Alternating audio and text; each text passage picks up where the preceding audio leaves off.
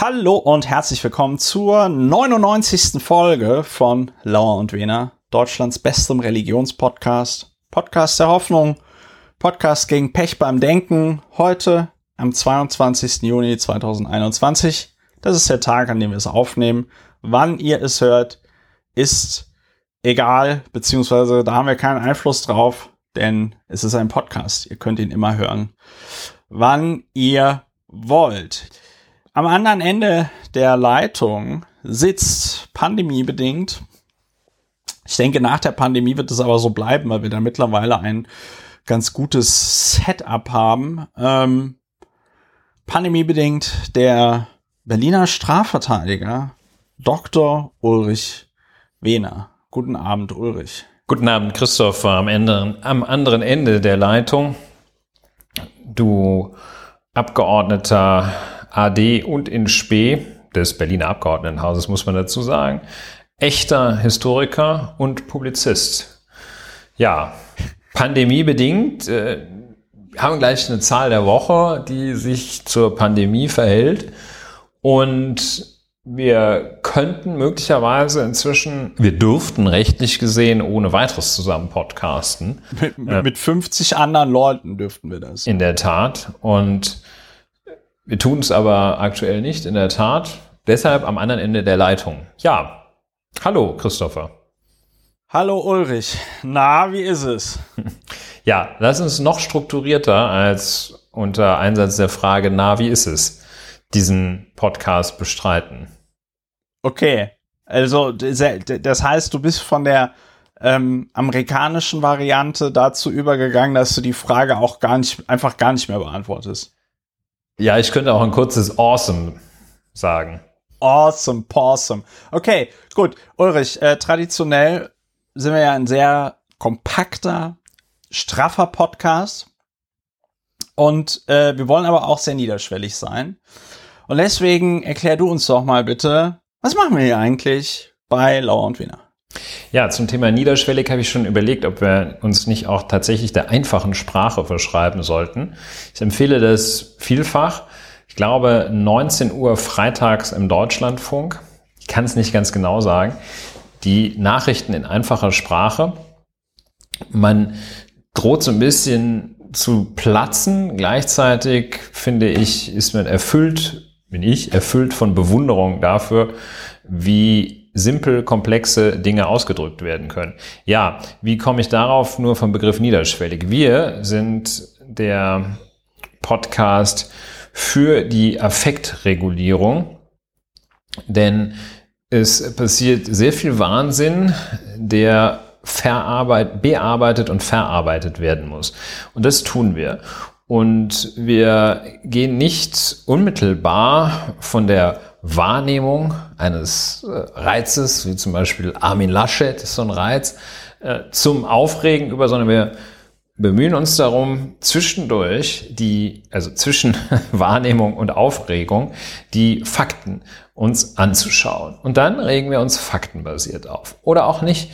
Und äh, das hilft eben, ja, breites Spektrum, das hilft eben, die Gegenwart zu bewältigen. Deshalb dürfen wir uns auch nennen Podcast für Gegenwartsbewältigung.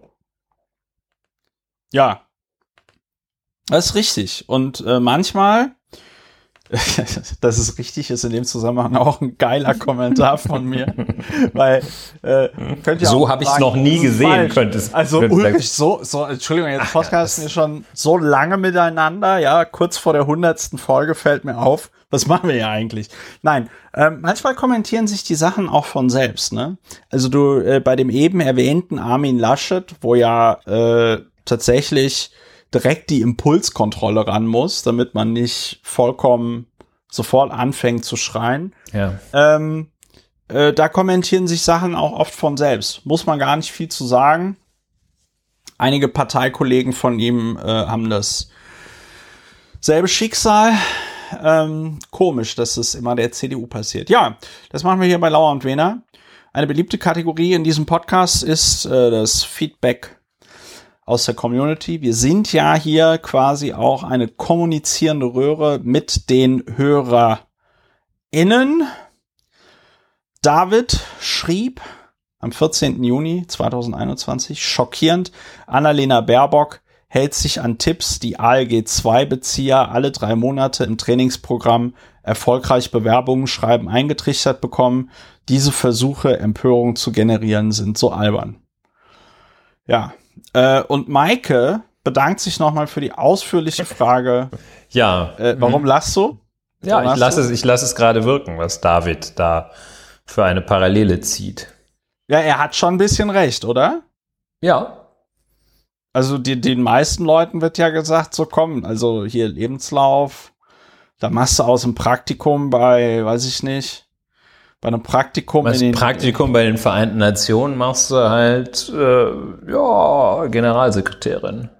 Ja, genau, UN-Generalsekretär. Wie gesagt, äh, Armin Laschet hat ja auch sein äh, in seinem Lebenslauf hat er ja auch die die ominöse Bezeichnung wissenschaftlicher Berater der äh, ähm, äh, Miss, wie heißt denn das? Wie heißt denn das? Bundestagspräsident. Bundestagspräsident, ja. Der ja, war er war wissenschaftlicher Berater von Rita Süßmuth und da frage ich mich natürlich, was ist ein wissenschaftlicher Berater? Ja, da waren einige, einige leichte ungereimten, ungereimten, Ungereimtheiten äh, auch in des Armins Lebenslauf. Ja. Und eine Lehrtätigkeit an der RWTH Aachen, äh, Aachen hat sich zum Beispiel gar nicht gefunden in dem Lebenslauf. Ja, das war ja das, wo er die Noten gefälscht hatte. Ne? Oder äh, gefälscht Echt? erfunden Echt? hatte. Ja? Meine ich. Ja, erfunden ist ähm, ja auch so ein bisschen fälschen, ne? Ja. Äh, das allerdings wiederum war, fand ich, dann auch wieder ein, ein, ein schwacher Punkt der Partei Die Grünen und ihres Generalsekretärs. Politischen Geschäftsführers. Politischen Geschäftsführers, weil die gar keinen Generalsekretär haben. Er ist zu martialisch. Weil es zu militärisch klingt. Die haben einen ja. Friedensbeauftragten für Geschäftsführung oder so etwas. Ja. Und kannst du kurz den Namen sagen? Michael Kellner. Michael Kellner. Ich habe ja. ihn schon mal gesagt. Koch und also Kellner. in diesem Podcast. Gerade Ja, das ist das, sonst wäre es ja kein Vergessen, wenn es nicht schon mal, wenn der Name nicht schon mal gefallen wäre. Ich ihn, hatte ihn vergessen.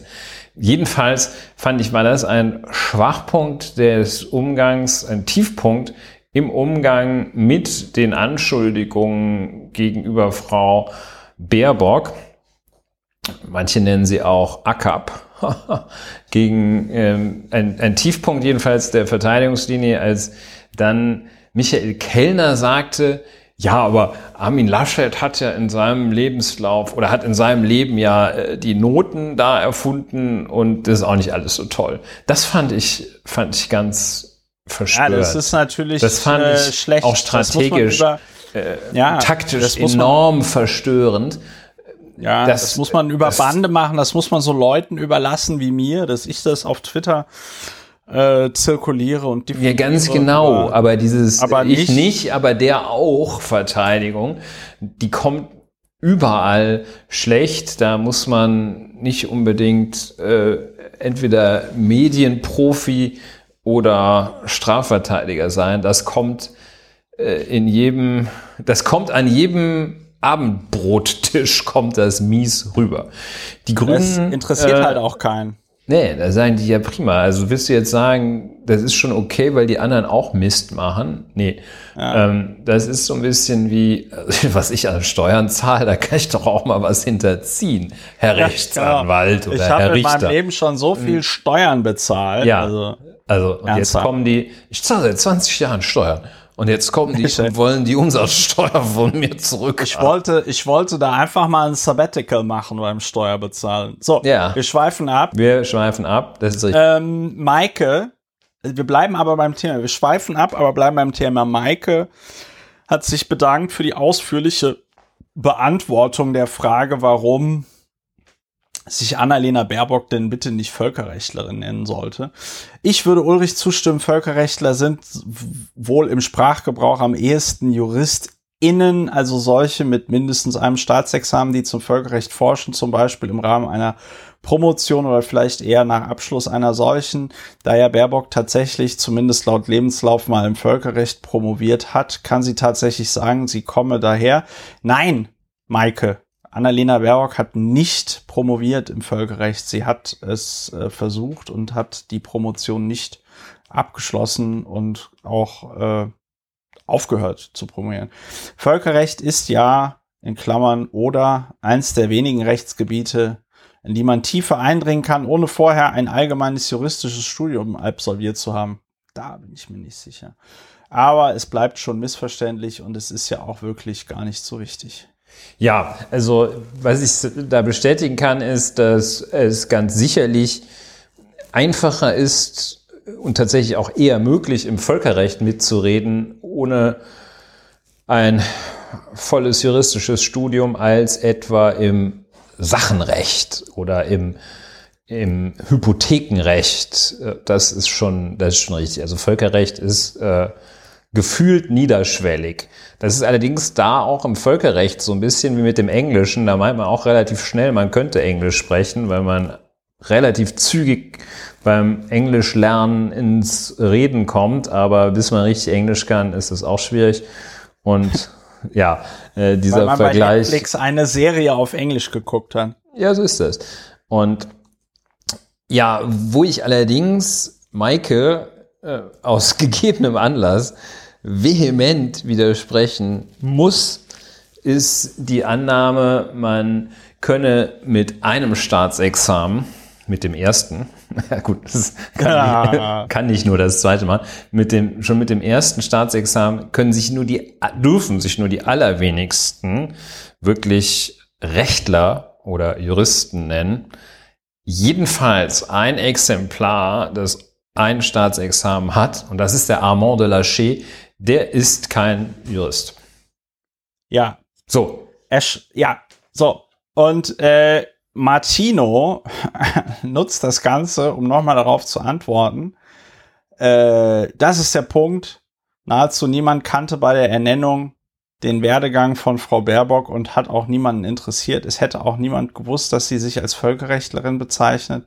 Die paar Leute, die es wussten, wussten auch, was es damit auf sich hat. Die hohen Umfragewerte der Grünen basieren nicht auf der Personalie Frau Baerbock, sondern auf der Partei. In Klammern umso erschreckender, dass die Diskussion um ihren Lebenslauf trotzdem so stark verfängt. Ja.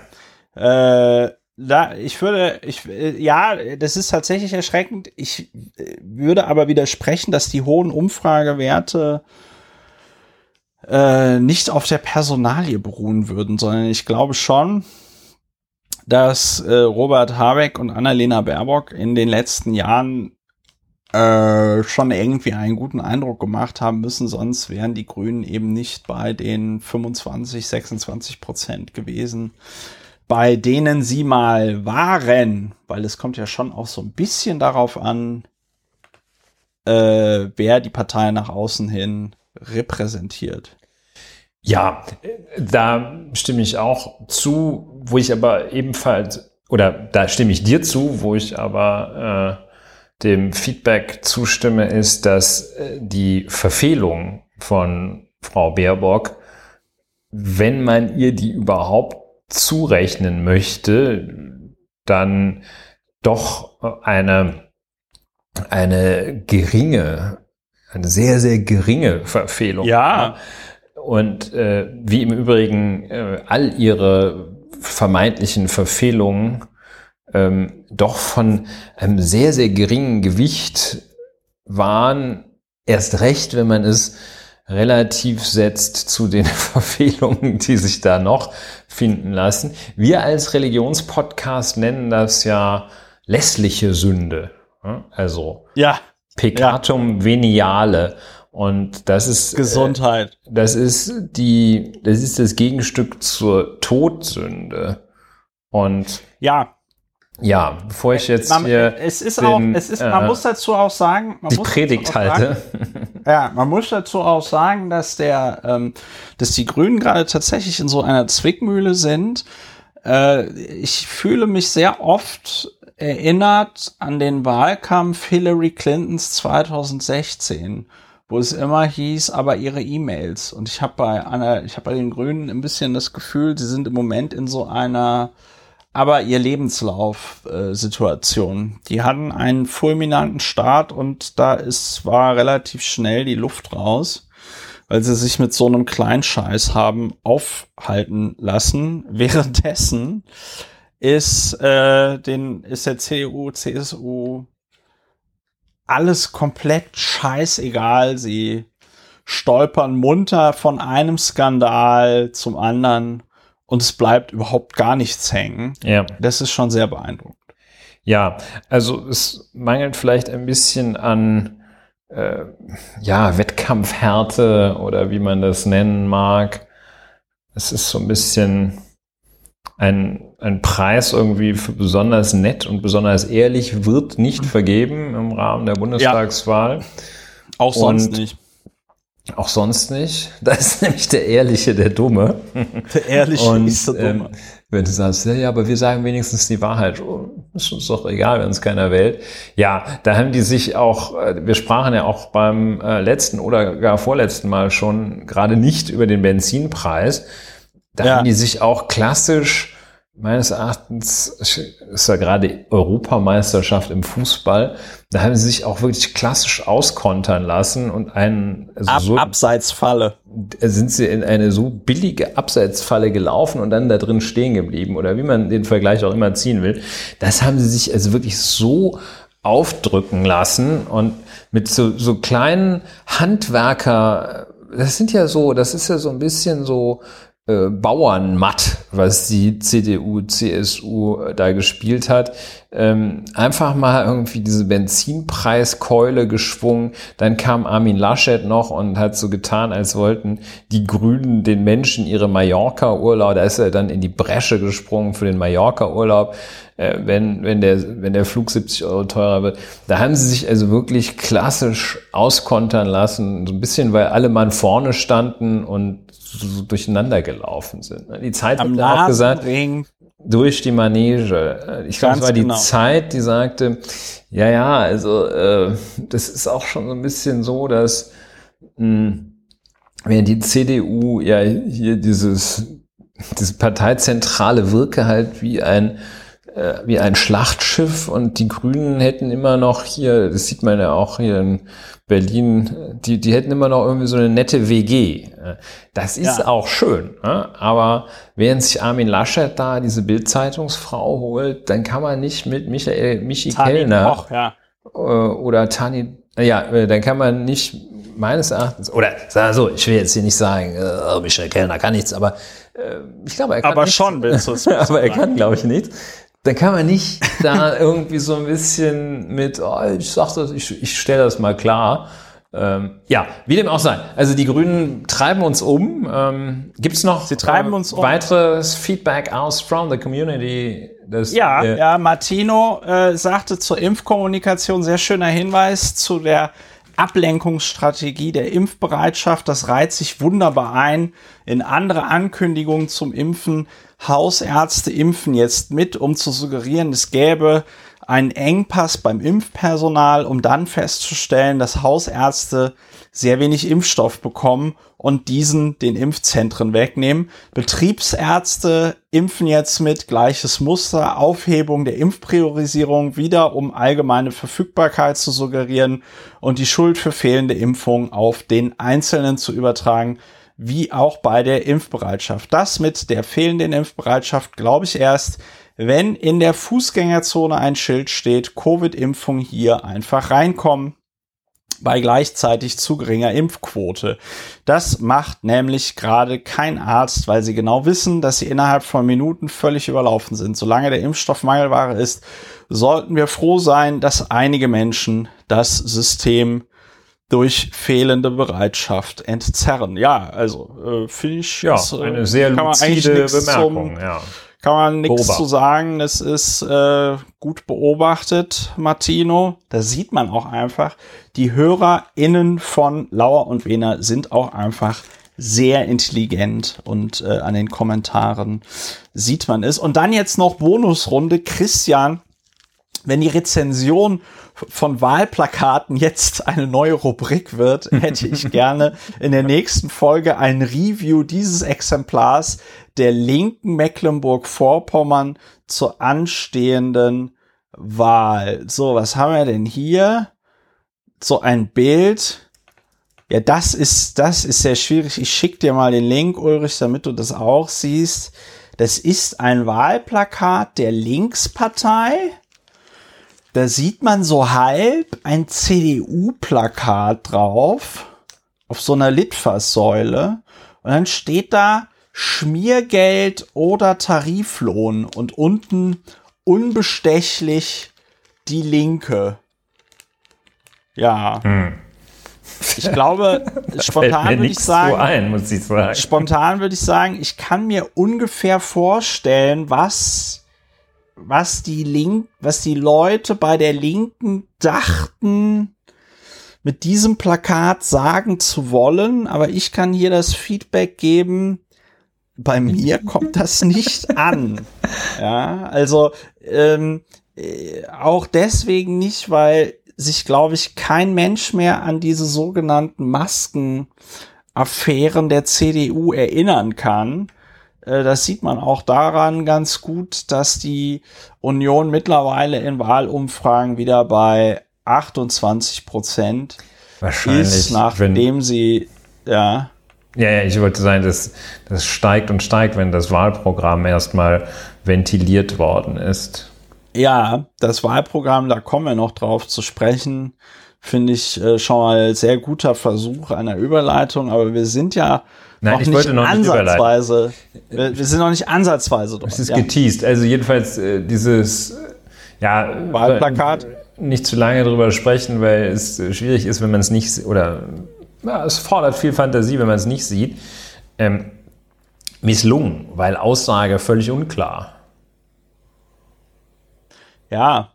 Und äh, also die Alternative ist nicht Schmiergeld oder Tariflohn. Die Alternative das ist genau der Punkt, ja. Ist, äh, das, das, ist, das ist grober Unsinn. Man kann also auch, äh, ja, es ist, ist, kein Gegensatz.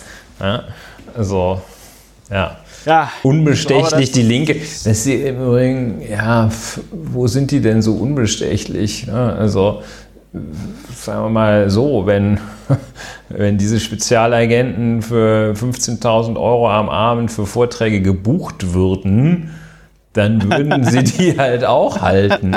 Und äh, ja, und das ist ein sehr guter Punkt. Das ist ein sehr guter Punkt. Deshalb, auch wir also würden, so, auch wir, Ulrich, auch wir, ja, wir stehen zur Verfügung. Für 15.000 ja, Euro äh, halten, wenn ihr nur also wenn es was kennt, zu essen gibt danach. Nur wenn es auch Schnittchen gibt. Ne? Also wenn ihr jemanden kennt, der uns 15.000 Euro geben möchte für einen Vortrag, immer immer her damit. Wir also wenn es nicht mit zu, wenn es nicht mit Übernachtung also. ist, kommen wir sogar zu zweit für 15.000 Euro am Abend vorbei. Wie, wenn es nicht mit Übernachtung ist? Ja, wenn man nicht irgendwie länger weg ist. Weil mit ja, Übernachtung kostet nochmal mehr. Ja, aber äh, mit Übernachtung kostet immer mehr, Ulrich. Aber äh, ja, dann ist ja der ganze nächste Tag auch äh, im Eimer. Je nachdem, wo das ist. Also sagen wir mal ab ja, 15, also, ab 15. Ab ne? 15 kommen wir vorbei. So. Also man kann ähm, uns auch so für Geburtstage und sowas Geburtstage, ja. auch für Kindergeburtstage, ja. Wenn, ja, ähm, wenn, ja, weil wenn, das könnte ein bisschen, wenn, das ist noch teurer. Das ist sehr teuer, aber ich finde, man kann nie zu früh äh, zum Beispiel erfahren, was es mit dem Widerstandsrecht auf sich hat. Und wenn, ja, wenn so man da statt Frühbildung, einem, ja. Ja, wenn man da, frühkindliche Bildung, wenn man da statt einem äh, Zauberer, der so aus so Ballons so lustige Hunde bastelt, uns beide haben will, äh, geht alles.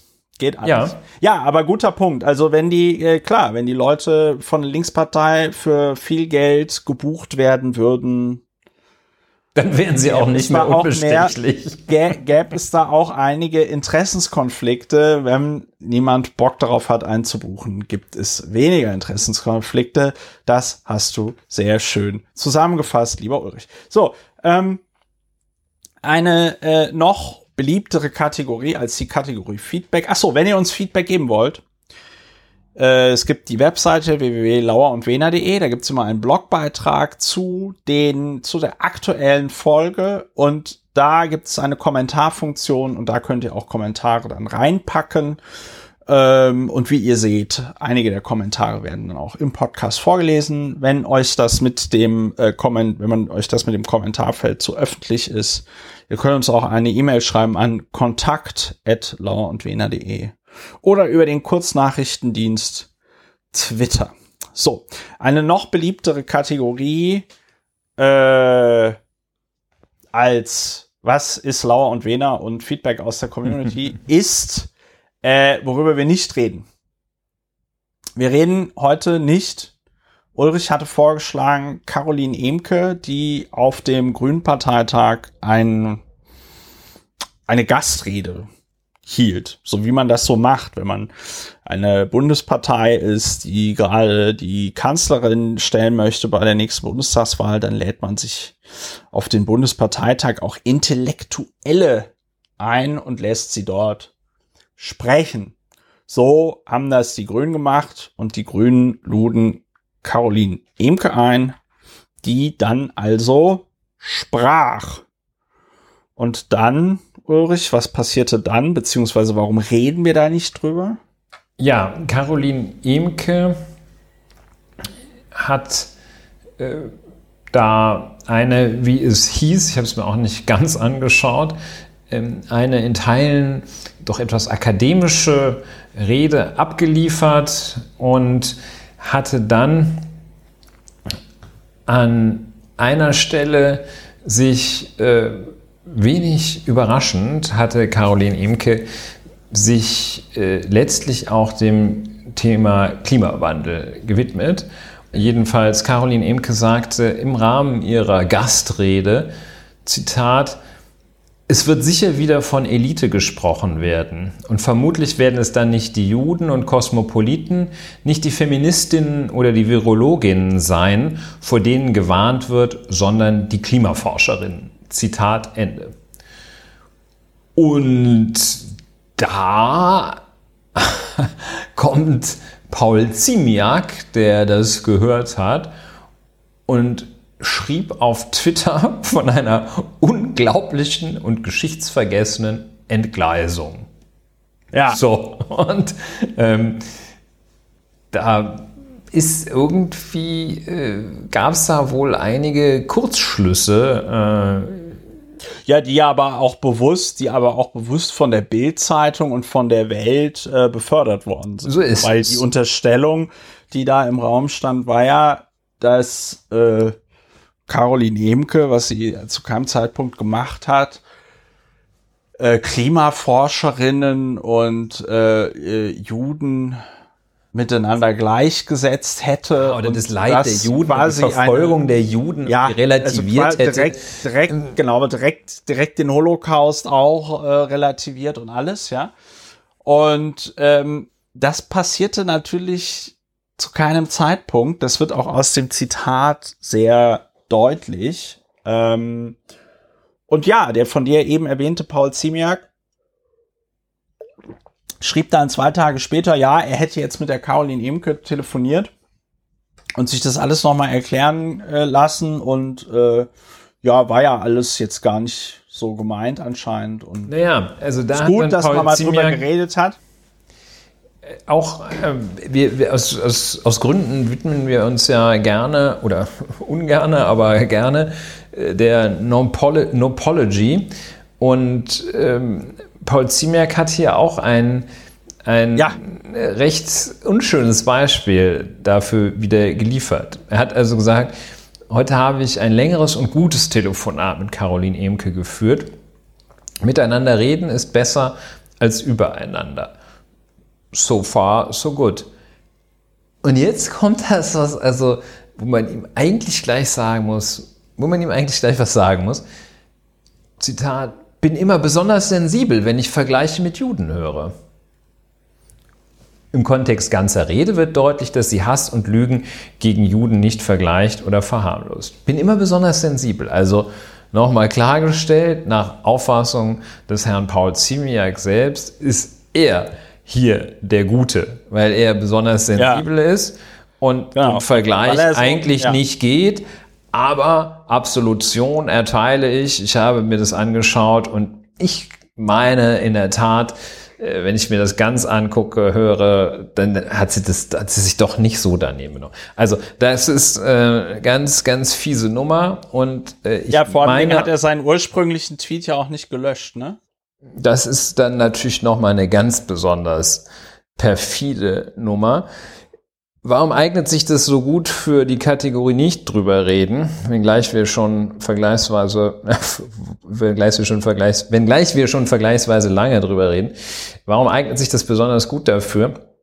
Weil es äh, genau diese Problematik hier ja verdeutlicht. Wenn man drüber redet, bleibt irgendwo das von dir so richtigerweise angesprochene E-Mail-Problem von Hillary Clinton. Das bleibt irgendwo. Ja. Und dieses, ähm, ach, so ganz koscher ist selbst die Caroline Emke nicht, da war doch irgendwas. Das bleibt halt. Und äh, deshalb darf man eigentlich nicht drüber reden. Wir äh, reden deshalb ein bisschen drüber, weil äh, wir natürlich so kluge Hörerinnen haben, die das äh, gleichermaßen für ähm, komplett abwegig halten. Ich wüsste gar nicht, welche Person, welche Person, mir fällt auf Anhieb niemand ein, der äh, des irgendwie äh, unziemlichen Umgangs mit der deutschen Geschichte und äh, dem Holocaust und allen Elementen dieses Kapitels deutscher Geschichte, wem man einen solchen Vorwurf noch weniger machen könnte als Caroline Emke. Also das ist, äh, ist ja, das ist schon sehr abgefahren. Das, das ist, äh, echt, tatsächlich das sehr ist echt eine. Also abgefahren ist auch ein guter Begriff dafür. Das ist also so ja. krass. Äh, also wenn das, wenn das äh, eine wirklich durchdachte Strategie ist, dann, ja. äh, dann ja, dann gibt ist das. Ein, dann gibt es einen besonderen Ort in der Hölle für Paul Ziemiak. Also, weil das muss man an der Stelle nochmal, finde ich, ganz klar sagen. Ähm, der, äh, der, die, die, denn womit hatte denn, womit hatte denn äh, die CDU zu kämpfen, bevor diese ganze Nummer mit Caroline Emke kam? Nämlich mit äh, einer Debatte um Hans-Georg Maaßen ihren Kandidat im Wahlkreis 196 Suhl, ähm, dem nämlich vollkommen zu Recht vorgeworfen wurde, dass er in seinen Gastbeiträgen und Äußerungen antisemitische Topoi bedient und da war äh, die CDU dann nämlich ganz, ganz leise und eben nicht in der Lage, sich da ganz klar von zu distanzieren. Ähm, man, man muss, äh, man muss an der Stelle auch noch mal daran erinnern, dass unser guter Freund Armin Laschet in dem Moment, in dem äh, er darauf angesprochen worden ist, bei Anne Will von Luisa Neubauer, ja auch direkt gesagt hat, äh, ja, nee, also wenn das wirklich so ist, dass er Antisemit ist, also dann äh, äh muss das natürlich auch Konsequenzen haben. Ne? So. Ja, man muss sagen, also äh, anders als sein Generalsekretär nach eigener des Generalsekretärs Einschätzung ähm, ist äh, jedenfalls Armin Laschet nicht besonders sensibel, wenn es um das Thema Juden geht. Und äh, ja, und das da ist aber er, auch oh, so ein Wider Ich glaube das, das. Und, das ja. ist aber auch so ein Widerspruch in diesem in dieser Non-Pology von Paul Ziemiak, denn wäre er besonders sensibel, hätte er ja noch mal bei Caroline Emke nachfragen können hat er aber nicht Hätte getan. sich doch mal die ganze in dem Rede Zusammenhang, können, ja. in, in dem Zusammenhang, genau, ich bin super sensibel, ja, und mach mir dann aber nicht die Mühe, mich überhaupt damit auseinanderzusetzen. Das passt nicht wirklich gut zusammen. Ne? Also und, das, äh, dann ja. und und da und da wird es natürlich echt hohn, wenn er schreibt, miteinander reden ist besser als übereinander. Ja, du Flachpfeife dann Ja, hättest du dir ja auch diesen Tweet sparen können, wenn miteinander reden besser ist als übereinander. Und das ist deswegen so bigott, weil er da auch noch so irgendwie so suggeriert, als äh, hätte sich da Caroline Ehmke irgendetwas zu Schulden kommen lassen, was sie natürlich nicht getan hat. Ja, Das ist Also einfach, das ist bigott und es ist frech. Ja, ja, in der Tat. Ähm, Wir bleiben dran beim Thema. Äh, auch, also es ist, es erreicht schon die Qualität auf einem anderen Sektor, aber die Qualität der Non-Pology Policy äh, von Karl Maria heißt er, Karl Josef, Josef Maria, jedenfalls seiner Exzellenz, dem Erzbischof äh, von Köln, äh, was der sich leistet. Ja, Dann Entschuldigung. Rainer Also, Maria Wölki. Rainer Maria, ja. Ähm, Rainer. Rainer. Rein, das reiner Zufall. auch Rainer auch noch. Äh, jedenfalls, Fürst Rainer. ja, Gibt's leider auch. kam der Rainer und hat das Ding geritzt. Ähm, gut, also äh, weiter reden wir nicht drüber. Es ist jedenfalls, also man Warnung vor dem Paulo, Paolo Ziemiak. Ja? Und äh, ich glaube auch, dass ähm, ich habe heute echtes, echte Namen, Namensschwierigkeiten. Wahrscheinlich habe ich Ja. eine äh, leichte Demenz. Äh, SPG, ah ja, es geht aber wieder. Äh, ich glaube, Lars Klingbeil oder Ja. war es Lars Klingbeil, der hat dann den Paul den Paul gelobt oder der hat dann über Twitter gesagt, super Paul, das finde ich anständig von dir. Der hat es allerdings, ich weiß nicht, ob es Lars Klingbeil war, aber jedenfalls hat er es nicht verstanden. Ähm, Er hat es nicht verstanden. Dann kann es gut sein, dass es Lars Klingbeil ist, weil der versteht so einiges nicht. Ähm, ich finde aber, dieser ganze Vorgang ist nochmal ein, ähm, ist noch mal ein wirklich super Beispiel äh, da, dafür, dass die, dass die CDU spielt in diesem Wahlkampf mit gezinkten Karten, harten Bandagen, weiß ich nicht, äh, noch schnell ein Bügeleisen in den Boxhandschuh getan, ja. Ähm, und die Grünen stellen sich daneben und sagen, ja, wir haben eine Selbstverpflichtung für fairen Wahlkampf gemacht, ne? Ja. So gewinnt man keine Bundestagswahl. So gewinnt man keine Bundestagswahl. ja, genug Ja. nicht drüber geredet. Wir Genug nicht drüber geredet. Zum Glück habe ich mich nicht drüber aufgeregt. Ja, äh, wir haben noch ein anderes schönes Thema, über das wir nicht reden, nämlich äh, Bernd Wiegand. Bernd Wiegand, brauchen wir nicht mehr drüber zu reden. Brauchen wir nicht ist nämlich reden, des Amtes entho enthoben. Ja. Einer der ersten vollständig geimpften Deutschen Ja. unter Ja. 80. Ja, Und, das ist äh, sehr ja. schön, um ihn zu beschreiben. Bernd Wiegand war der äh, Oberbürgermeister von Halle, ne? Ja. Halle an der Saale. Genau. Der hatte sich, haben wir in diesem Podcast ausführlichst drüber geredet, ganz unschön vorgedrängelt beim Impfen, hat dann auch noch den den Ratschlag überhaupt von Ulrich nicht berücksichtigt, nämlich die Ausrede darf nicht dümmer klingen als das, was dir vorgeworfen wurde. Und auch nicht mehr kaputt Äh, machen und als der Vorwurf selber. Und, ganz äh, wichtig. äh, ganz und da muss man sagen, die Ausrede von Bernd Wiegand war so ungefähr tausendmal bescheuerter als das, was eigentlich passiert ist. Ja, und dann äh, hat da der Stadtrat von Halle kurz Prozess gemacht, ihn erst suspendiert und jetzt ist er sein Amt los. So schnell kann's gehen. Augen auf bei der Impfstoffwahl. Ja, und da muss man nicht mehr drüber reden, weil hat sich selbst erledigt, ne? Ja. Das sagen wir auch ohne Häme, aber ähm, mit. Aber schon. ja, ach, ich finde es schon immer. ähm, Ja, es ist schon auch immer bedauerlich, wenn Menschen so, äh, so neben der Abstürzen. Realität oder neben äh, dem gesellschaftlichen Leben stehen und agieren.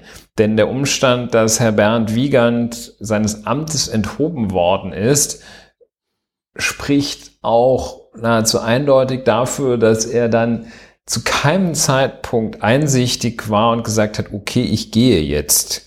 Ähm, ja, oder bestenfalls ja, spricht es noch wie im Fall Adolf Sauerland, auch ein großer. Äh, bestenfalls kann man, also wirklich bestenfalls hatte er noch die zwei, drei äh, äh, Besoldungszahlungen abwarten wollen, die es noch gab, dadurch, dass er an seinem Sessel geklebt hat. Aber das ist sogar bestenfalls und das ist schon nicht so ganz elegant. Aber wahrscheinlich war das so, dass er bis zuletzt sagte, was wollt ihr denn? Ich kann mich ja. doch mal impfen lassen. Jetzt habt euch doch mal nicht Jetzt so. Habt euch doch ja. mal nicht so. Ich bin doch auch wichtig. Ja, also Bernd Wiegand hat, äh, äh, ja, ich bin doch auch wichtig. Ich denke auch, Bernd Wiegand ist wahrscheinlich so jemand, der äh, gerne und oft diesen Satz gesagt hat, wissen Sie eigentlich, wer ich bin? Ja, sagt er jetzt nicht mehr, sagt er jetzt nicht mehr so oft. So wenn er mit dem ähm, Fahrrad durch Tüb nee, Halle gefahren ist. Thüringen. Tübingen. Tübingen. Wo er ah. so, ein, so ein Selbstüberschätzer durch die Gegend Bernd, Bernd Wiegand im Geiste, ja. Ja. Ähm, okay. Bernd Wiegand ähm, ist auch eine Lebens Reden wir nicht drüber? Ja, reden wir, wir reden drüber. auch worüber wir nicht drüber. Über, über die UEFA. Die UEFA. Ja, da reden wir auch Und nicht dieses, drüber. Dieses ganze, also äh, morgen spielt ja Deutschland gegen Ungarn in München. Und die Allianz Arena, die sogenannte, sollte in den Regenbogenfarben leuchten.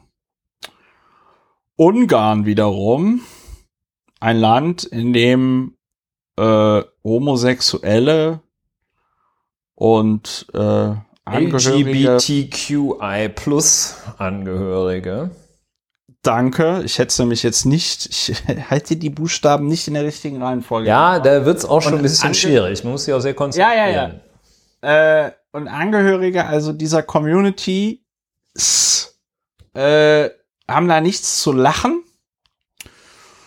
Und Ungarn hat sich dann beschwert, wahrscheinlich weil die Angst hatten, dass wenn die ungarischen Fans das Stadion in äh, Regenbogenfarben sehen, dass dann plötzlich alle Ungarn homosexualisiert werden oder so. Äh, und dann, dann haben die sich tatsächlich, dann haben die sich tatsächlich erfolgreich beschwert, weil die UEFA also jetzt gesagt hat, nee, also das mit den Regenbogenfahren, das geht gar nicht, weil, und jetzt festhalten, der Fußballsport, der sei ja politisch neutral.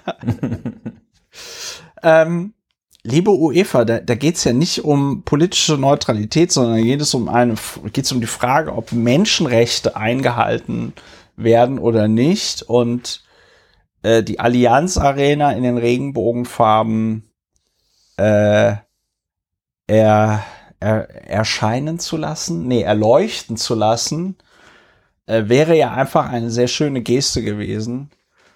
Ja, ähm, das anderes wäre es gewesen, wenn da Fuck Orban hätte draufstehen sollen oder so. Ja, genau. Oder wenn, wenn das ist ja, wenn ich das richtig verstehe, ist das ja im Grunde genommen ein großes LCD-Display, ne? Und wenn da jetzt also man Viktor Orban gesehen hätte, wie er mit einem Esel Ziege. wie, wie sein türkischer Ziege kopuliert. ja, so, dann hätte man verstehen können, okay, ist ein bisschen unter der Gürtellinie, ist vielleicht auch nicht Satire, äh, muss mal was machen. Aber ähm, ich habe mich schon gefragt, wie, wie wollen die das überhaupt? Also, ja, also weil der Regenbogen an und für sich ist ja auch politisch neutral, ne? Dem ist das egal, ja. das ist ein physikalischer Effekt, der halt eben entsteht, wenn Licht in einer ganz bestimmten Art und Weise auf äh, Wassertröpfchen in der Atmosphäre äh, äh, trifft, ein Effekt, der auch entsteht, wenn Licht in ein Prisma eindringt, ja. Ähm, für, für diejenigen, die da in der, in der Quarta ihres äh, Gymnasiums krank waren an den Tagen. Ja, genau. Und also, ich sag mal so, der Regenbogen ist auch politisch neutral, ne? So. Aber so kann es gehen. Ja, jedenfalls, äh, UEFA macht sich maximal zum Obst. Na, hinzu tritt ja noch äh, als eine aktuelle weitere Verfehlung neben tatsächlich zahlreichen Vorwürfen, die der UEFA auch gemacht werden, äh, aktuell hinzutritt ein, ein sehr, ein, ja, so ein mit Haken, Ösen und Macht geführtes Gerange, Geplänkel, ge whatever, um die Frage, wo findet das Finale dieser Europameisterschaft statt und welchen Quarantänebeschränkungen, also aktueller Stand in einem im führenden Delta-Variantengebiet, äh, dem Vereinigten Königreich, in äh, City of London.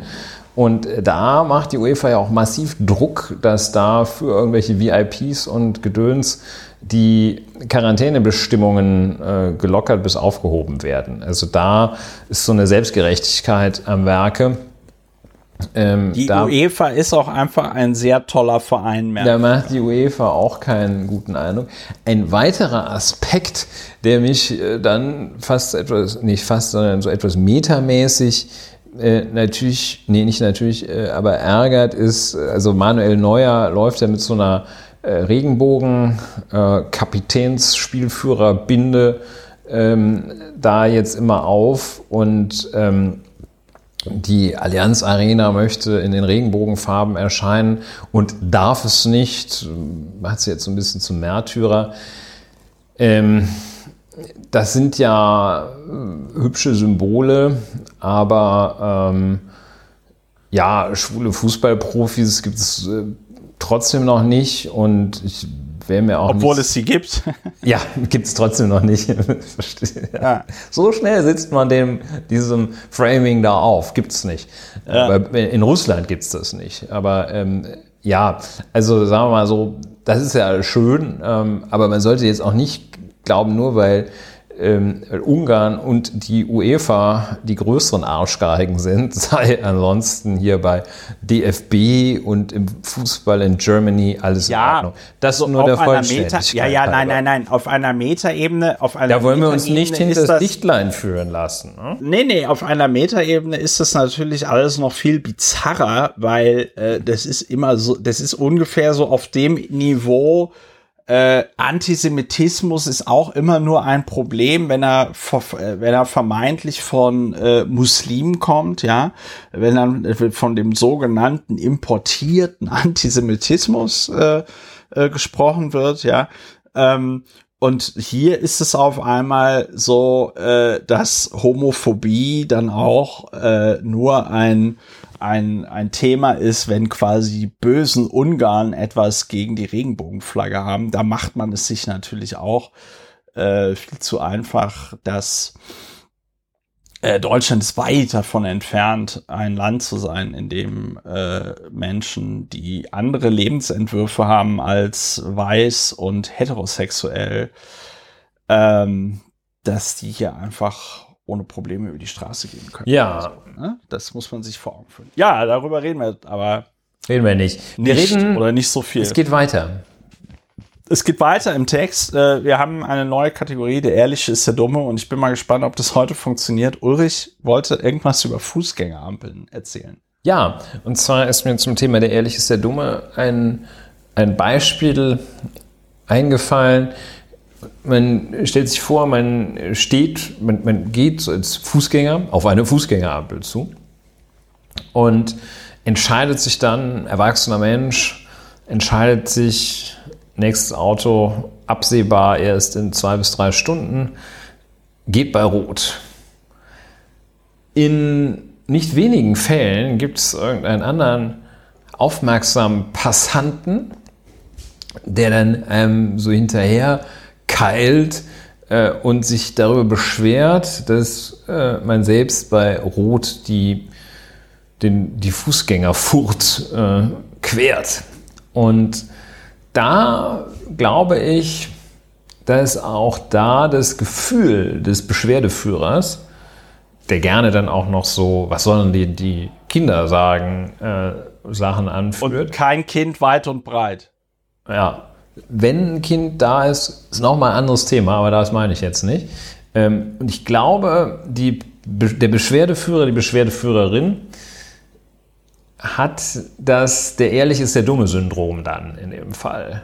Weil ja. er oder sie sich denkt, hm, ich stehe hier den ganzen Tag. Ja.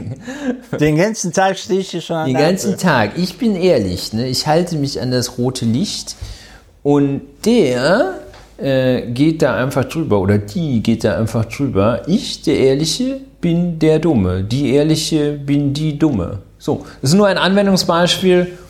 Vielleicht regt es ja auch die Fantasie an. Ich möchte mich äh, für das, das ganz wohl dosiert bei Rot über die Straße aussprechen, gehen, über, aussprechen hier.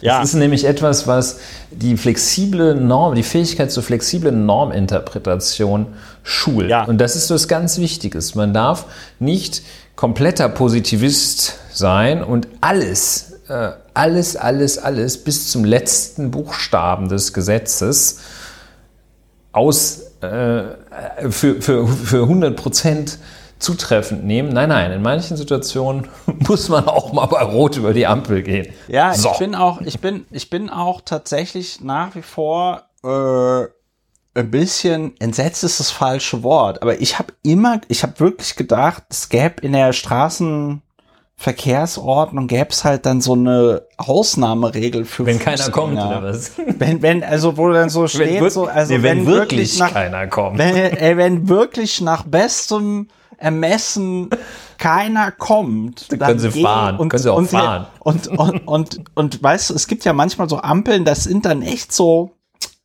zweieinhalb Meter oder so, die man da quert. ja, ja. Ähm,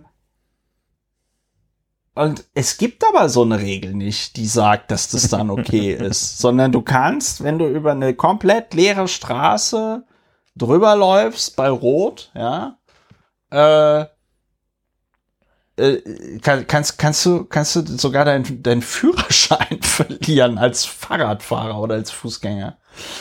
Da, da, da gab es jetzt an der TU, so eine TU Berlin, gab es so eine, so eine Situation jetzt aber auch über Monate, weil die da eine ganze Straße irgendwie saniert haben. Und man konnte da in diese, in diese, das war so eine Kreuzung und da war halt einfach eine Seite der Kreuzung zu. Und du als Radfahrer konntest dann da im Grunde genommen immer langfahren. Aber das Problem war, äh, die, die, da war Ja. eine Ampel und da musste man eigentlich dann immer bei Rot halten. Aber man hat sich so gedacht, ja, warum? warum? Das ist der, der so. Aber gut, gut. Ich habe äh, zum Glück nie erlebt, dass da irgendwie die Polizei stand. so nach dem Motto, äh, heute holen wir uns ein paar Rotsünder. Ja, und bist du von äh, Ehrlichen, die sich dumm fühlten, Dummen, die sich ehrlich fühlten, da zur Rede gestellt worden? Nee, überhaupt nicht. Aber Ah. ich bin auch äh, ich Sehr schnell mich auf, sehr schnell. ich, ich bin erstens bin ich sehr schnell und zweitens lasse ich mich dann auch auf solche Fisse Matenten äh, lasse ich mich nicht ein. Also wenn Leute irgendwie der Meinung sind, sie müssten mir da einen Vortrag halten, sage ich dann so, ja, dass sie bitte mit meiner Hand reden sollen. Ja, ich bin ein ganz harter Hund. So, Ja, äh, dann hätten wir das auch geklärt. Frage der Woche. Kommt die vierte Welle? Frage der Woche ist ja immer ohne Erklärung und sie darf nur mit Ja oder Nein beantworten werden. Kommt die vierte Welle? Und nein. sollen wir, so, ich sag ja. Ich sag ja. Und dann werden wir ja sehen, wie das sein wird im Herbst, im September, ob es dann eine vierte Welle gibt. Vielleicht ist es auch so, wie es der gute Herr Dr. Drosten sagt.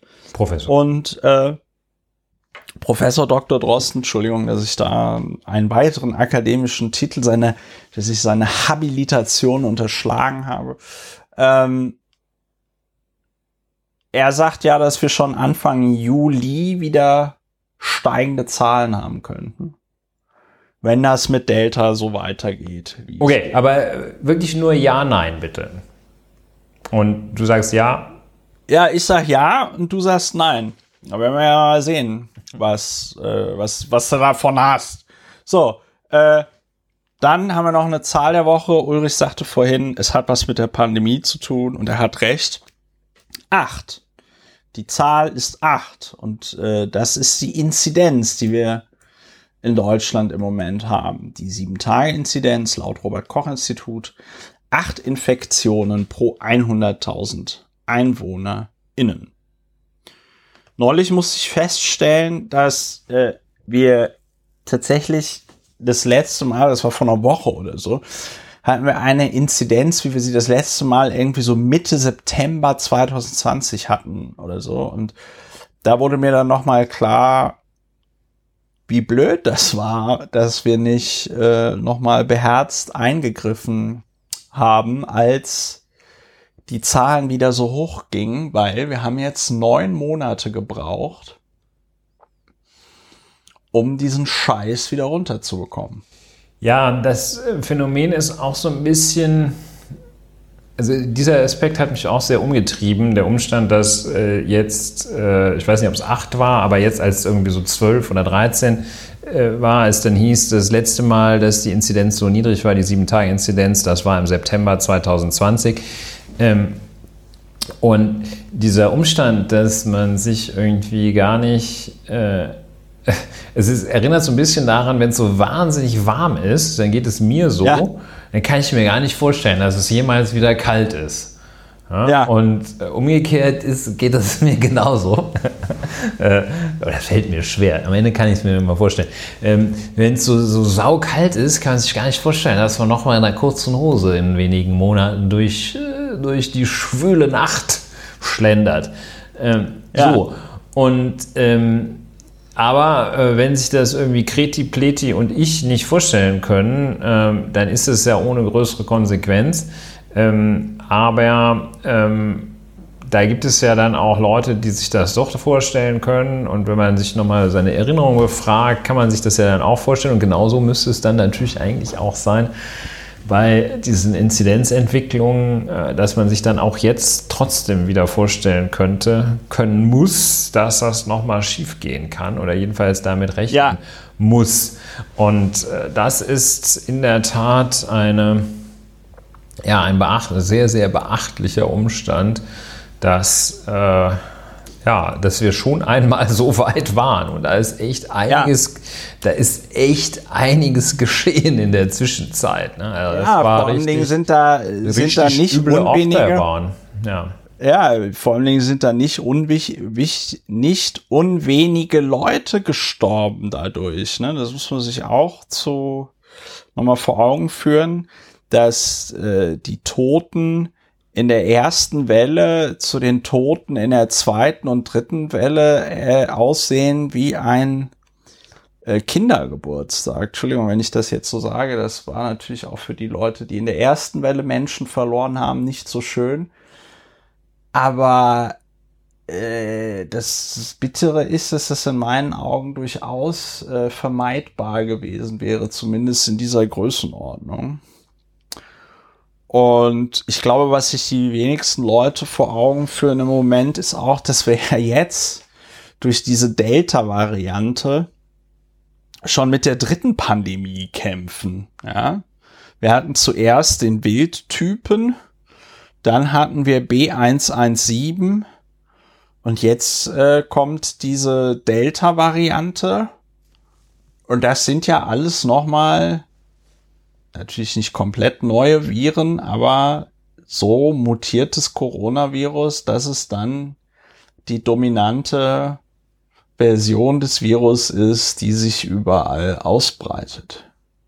Finde ich es auch extrem, muss man sich vergegenwärtigen. Ja. Ja. Richtig. So viel zur Zahl der Woche an dieser Stelle äh, die Erinnerung, man kann diesen Podcast finanziell unterstützen. Wir wollten ja äh, bis zum 1. Juli 2021 wollten wir ja 500 zahlende Unterstützerinnen und Unterstützer haben, sonst kommt die Paywall. Und im Mai 2021 wurden wir von 320 HörerInnen unterstützt. Dafür möchte ich mich an dieser Stelle auch nochmal ganz herzlich bedanken. Ihr seid spitze, das ist wirklich sehr toll. Aber 320 ist noch 180 von 500 weg. Und ich bin gespannt, ob wir es jetzt noch im Rest des Monates Juni schaffen werden oder nicht. Dann kommt die Paywall. Ich habe am aller, allerwenigsten Lust auf die Paywall, weil ich mich dann nämlich darum kümmern muss, diesen ganzen Scheiß einzurichten. Ja, äh, das ist der Hinweis. Wenn ihr wissen wollt, wie ihr diesen Podcast finanziell unterstützen könnt, äh, die Kontonummer steht auf der Webseite. Nehmt euch einfach die Zeit, einen Dauerauftrag einzurichten. Und für die besonders Faulen äh, gibt es äh, PayPal. Wir empfehlen 5 Euro, wenn ihr Susanne Klatten seid oder Bitcoin-Milliardäre, kann es auch ein bisschen mehr sein. Vielen lieben Dank an dieser Stelle nochmal. Ja, äh, die Christlich-Demokratische Union und ihre Schwesterpartei, die CSU, äh, haben am Montag ein Wahlprogramm präsentiert, Ulrich. Ja, ein Regierungsprogramm sogar nennen sie es auch, ja. Auch das noch. Ist das nicht dieses böse Framing, Ulrich? Framing? Framing, ja. Ja, also es ist schon äh, interessant. Ja, Regierungsprogramm. CDU und CSU. Ich kann vielleicht schon mal sagen, ähm, dass das Wort Internet dreimal drin vorkommt. Dabei und es sind 140 Seiten. Einmal im, der, im Kompositum Internetdienste und das Wort Herausforderung, das kommt 28 Mal vor. Also ähm, ja, das Wahlprogramm. Es gibt so eine schöne Seite, die, glaube ich, sämtliche Wahlprogramme äh, der Parteien in Deutschland äh, zusammenfasst. Äh, Jedenfalls, da findet man sie dann äh, im, im, Volltext auch, auch in einfacher Sprache. Äh, und die CDU, CSU das sind die letzten, die zeitlich letzten, die ihr Wahlprogramm verabschiedet haben von den Parteien, die gegenwärtig im Deutschen Bundestag vertreten sind, wenn mich nicht alles täuscht. Wir haben also 140 Seiten, die zu meiner gewissen Verwunderung, ich weiß nicht, ob man das bei Wahlprogrammen immer so macht, ähm, wir haben auch, ich habe sie gezählt, 4998 Zeilen. Und äh, ich habe sie natürlich nicht gezählt, sondern neben jeder Zeile steht eine Ziffer und äh, beginnt bei, da kann man dann immer sagen, ja, wie in Zeile 3976 steht, ist äh, Einsamkeit eine große Herausforderung für unsere Gesellschaft. Und ähm, ja, ist also durchnummeriert. Äh, Zeile 1 steht Einleitung. Äh, Zeile 2 ist leer gelassen. Zeile 3, Deutschland ist ein starkes Land. Und das ist nicht, ich, es ist nicht, es ist nicht die Fassung in einfacher Sprache, die ich hier habe. Ähm, das ist vor allem ein Verdienst der Bürgerinnen und Bürger, die jeden Tag anpacken. Okay, also das ist die Einleitung. Da merkt man, ähm, Klingt gut. Und das sogenannte Regierungsprogramm, das Wahlprogramm ist ja verabschiedet. Du weißt, glaube ich, besser, wer das dann also die, die Grünen haben das vor zwei Wochen gemacht. Die haben dann da irgendwie äh, waren alle total busy, busy, Konferenz. hatten eine Bundesdelegiertenkonferenz, mussten, glaube ich, also keiner konnte sich irgendwie um Sachthemen anderer Art kümmern, weil sie noch 33 Milliarden Änderungsanträge ja. abarbeiten mussten. Und ich glaube, bei CDU, CSU geht das alles so ein bisschen straffer. Da bereitet. Im Parteivorstand beschließen die das einfach. Da bereiten, genau, da bereiten die Generalsekretäre, dieser äh, Leiter der äh, Stadtsparkasse Starnberg von der CSU und Paul Ziemiak, wir sprachen schon drüber, die bereiten es vor und dann geht es da in den Parteivorstand und dann sagen, jawohl, das ist es. Oder sagen, hier, vielleicht dann da doch nochmal, das ist ein bisschen zu krass mit äh, Fachkräfte-Einwanderungsattachés an ausgewählten deutschen Botschaften. Ja. Das ist mir jetzt ein bisschen zu heftig. Ähm, mach mal machen wir ein bisschen was Unkonkreteres draus. Ähm, nein, äh, und dann, ja, dann beschließt das der Parteivorstand. Dann geht dieses Wahlprogramm, wird schön als PDF veröffentlicht. Ja, was passiert? Mit Film. Was passiert dann eigentlich mit so einem Wahlprogramm? Ich meine, also Ja, man muss sagen, das dieser junge, junge, wie heißt der, ähm, Fraktionsvorsitzender oder so, Präsidiumsmitglied Junge, hieß der, glaube Ja. ich, der hat schon gesagt, und wir wollen da ja auch objektiv und gnädig sein, gnädig objektiv. Also klar, ein Wahlprogramm, auch wenn es Regierungsprogramm heißt, ist jetzt kein Gesetzesentwurf. Also das ist schon klar, Ja. dass da viel äh, so blumige, blumiges Zeug drin steht. Aber hier, wenn man das äh, so liest, äh, ist es doch überdurchschnittlich blumiges Zeug, was da drin steht. Oder, Christopher? Was hältst du vom Ja, also- Wahlprogramm der Christlich-Demokratischen Union und der Christlich-Sozialen lieber- Union? Was fällt dir Ja, dazu lieber ein? Ulrich. Ja, ich denke, bevor ich sprechen sollte, sollte zum Beispiel äh, Kerstin Gammelin von der Süddeutschen sprechen. Äh, Wahlprogramm der Union ein weiter so, dass es nicht geben darf. Äh, dieser, dieser Beitrag hieß ursprünglich mal, da haben sie irgendwie den Titel noch verändert, äh, CDU-Wahlprogramm, die Union verwaltet den Stillstand. Obwohl es so viel zu tun gäbe, legt die Union alte Versprechen neu auf und nimmt sich so selbst den Gestaltungsspielraum. Ja, ich denke, äh, das fasst es ganz gut zusammen. Und ich möchte an dieser Stelle, äh, genau, dann hat äh, äh, die Anna Klaus vom, vom Spiegel, hat auch noch einen Kommentar darüber geschrieben äh, Valium fürs Volk, das Wahlprogramm der Union grenzt an Arbeitsverweigerung. Derart ideenlos kann man kein Land regieren, die Bundestagswahl gewinnen schon. Und ich glaube, äh, das fasst es dann eigentlich auch ganz gut zusammen. Ich möchte auf einen Punkt eingehen, den ich ganz besonders bizarr finde. Du hattest ja schon erwähnt, wie oft das Wort Internet äh, äh, erwähnt wird. Das Wort Modernisierungsjahrzehnt. ja, das ist, äh, das ist ganz, ganz heiß. Auf 20 Seiten gefunden. Ja, wenn ich mich jetzt nicht verzählt habe, findet man es tatsächlich auf 21 Seiten. Das Wort Modernisierungsjahrzehnt. Es kommt zum ersten Mal vor auf Seite 2 von 139 die äh, CDU, CSU haben dem Modernisierungsjahrzehnt tatsächlich ein eigenes Kapitel gewidmet.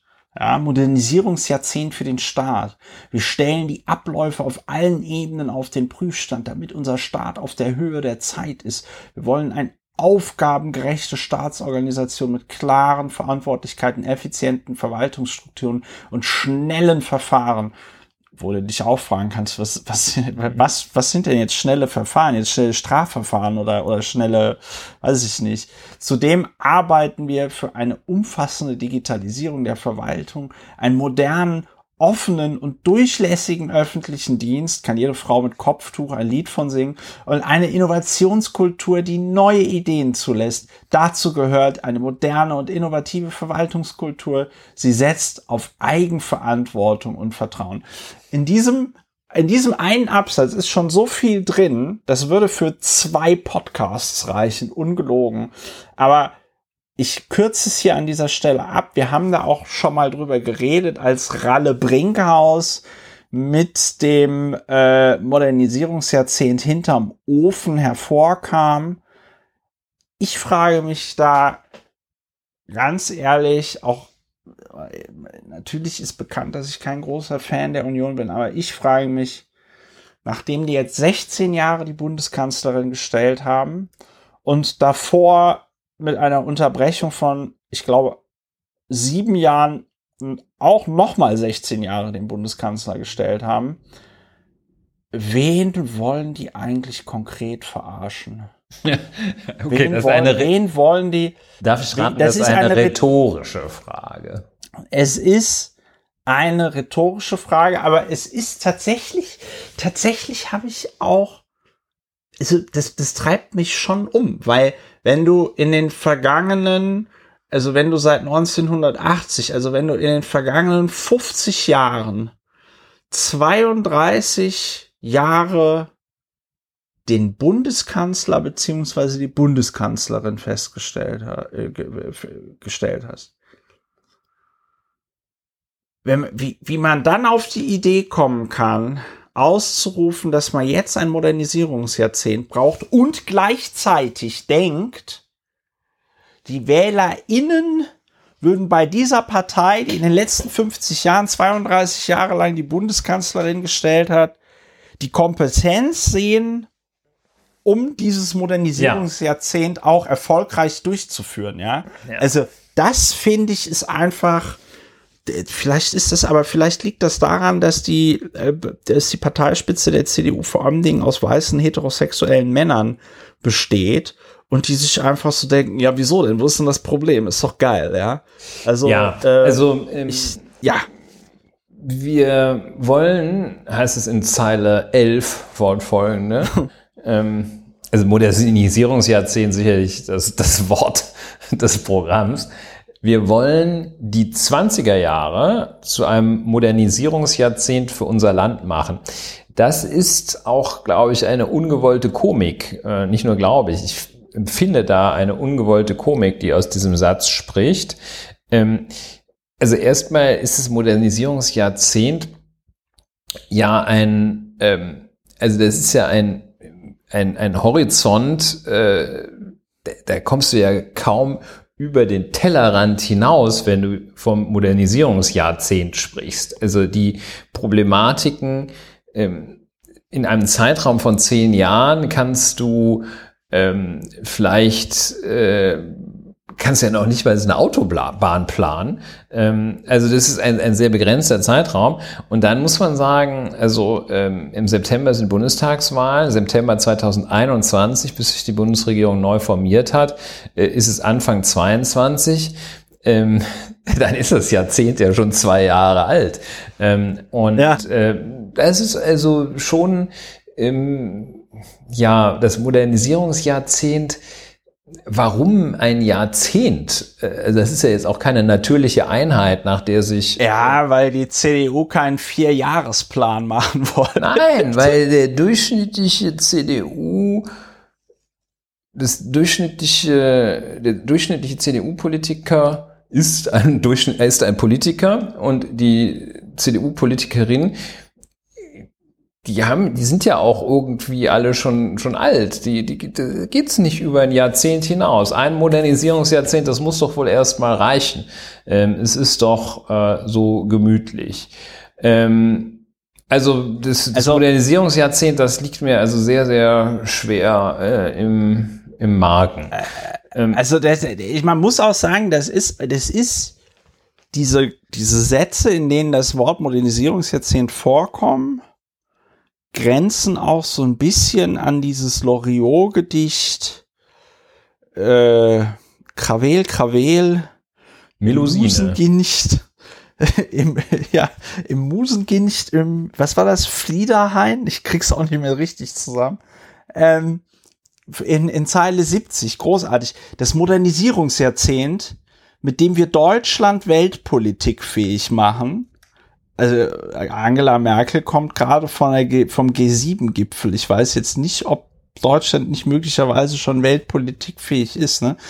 Das, Modernisierung, das Modernisierungsjahrzehnt, mit dem wir Deutschland weltpolitikfähig machen, kann nur mit neuer außenpolitischer Stärke gelingen. Krawel im Musengincht. Krawil, Krawil, ja. ja. Ähm, was, was, was gleichzeitig, Zeile 100, 477, gleichzeitig werden wir das Modernisierungsjahrzehnt auch auf Europa erstrecken.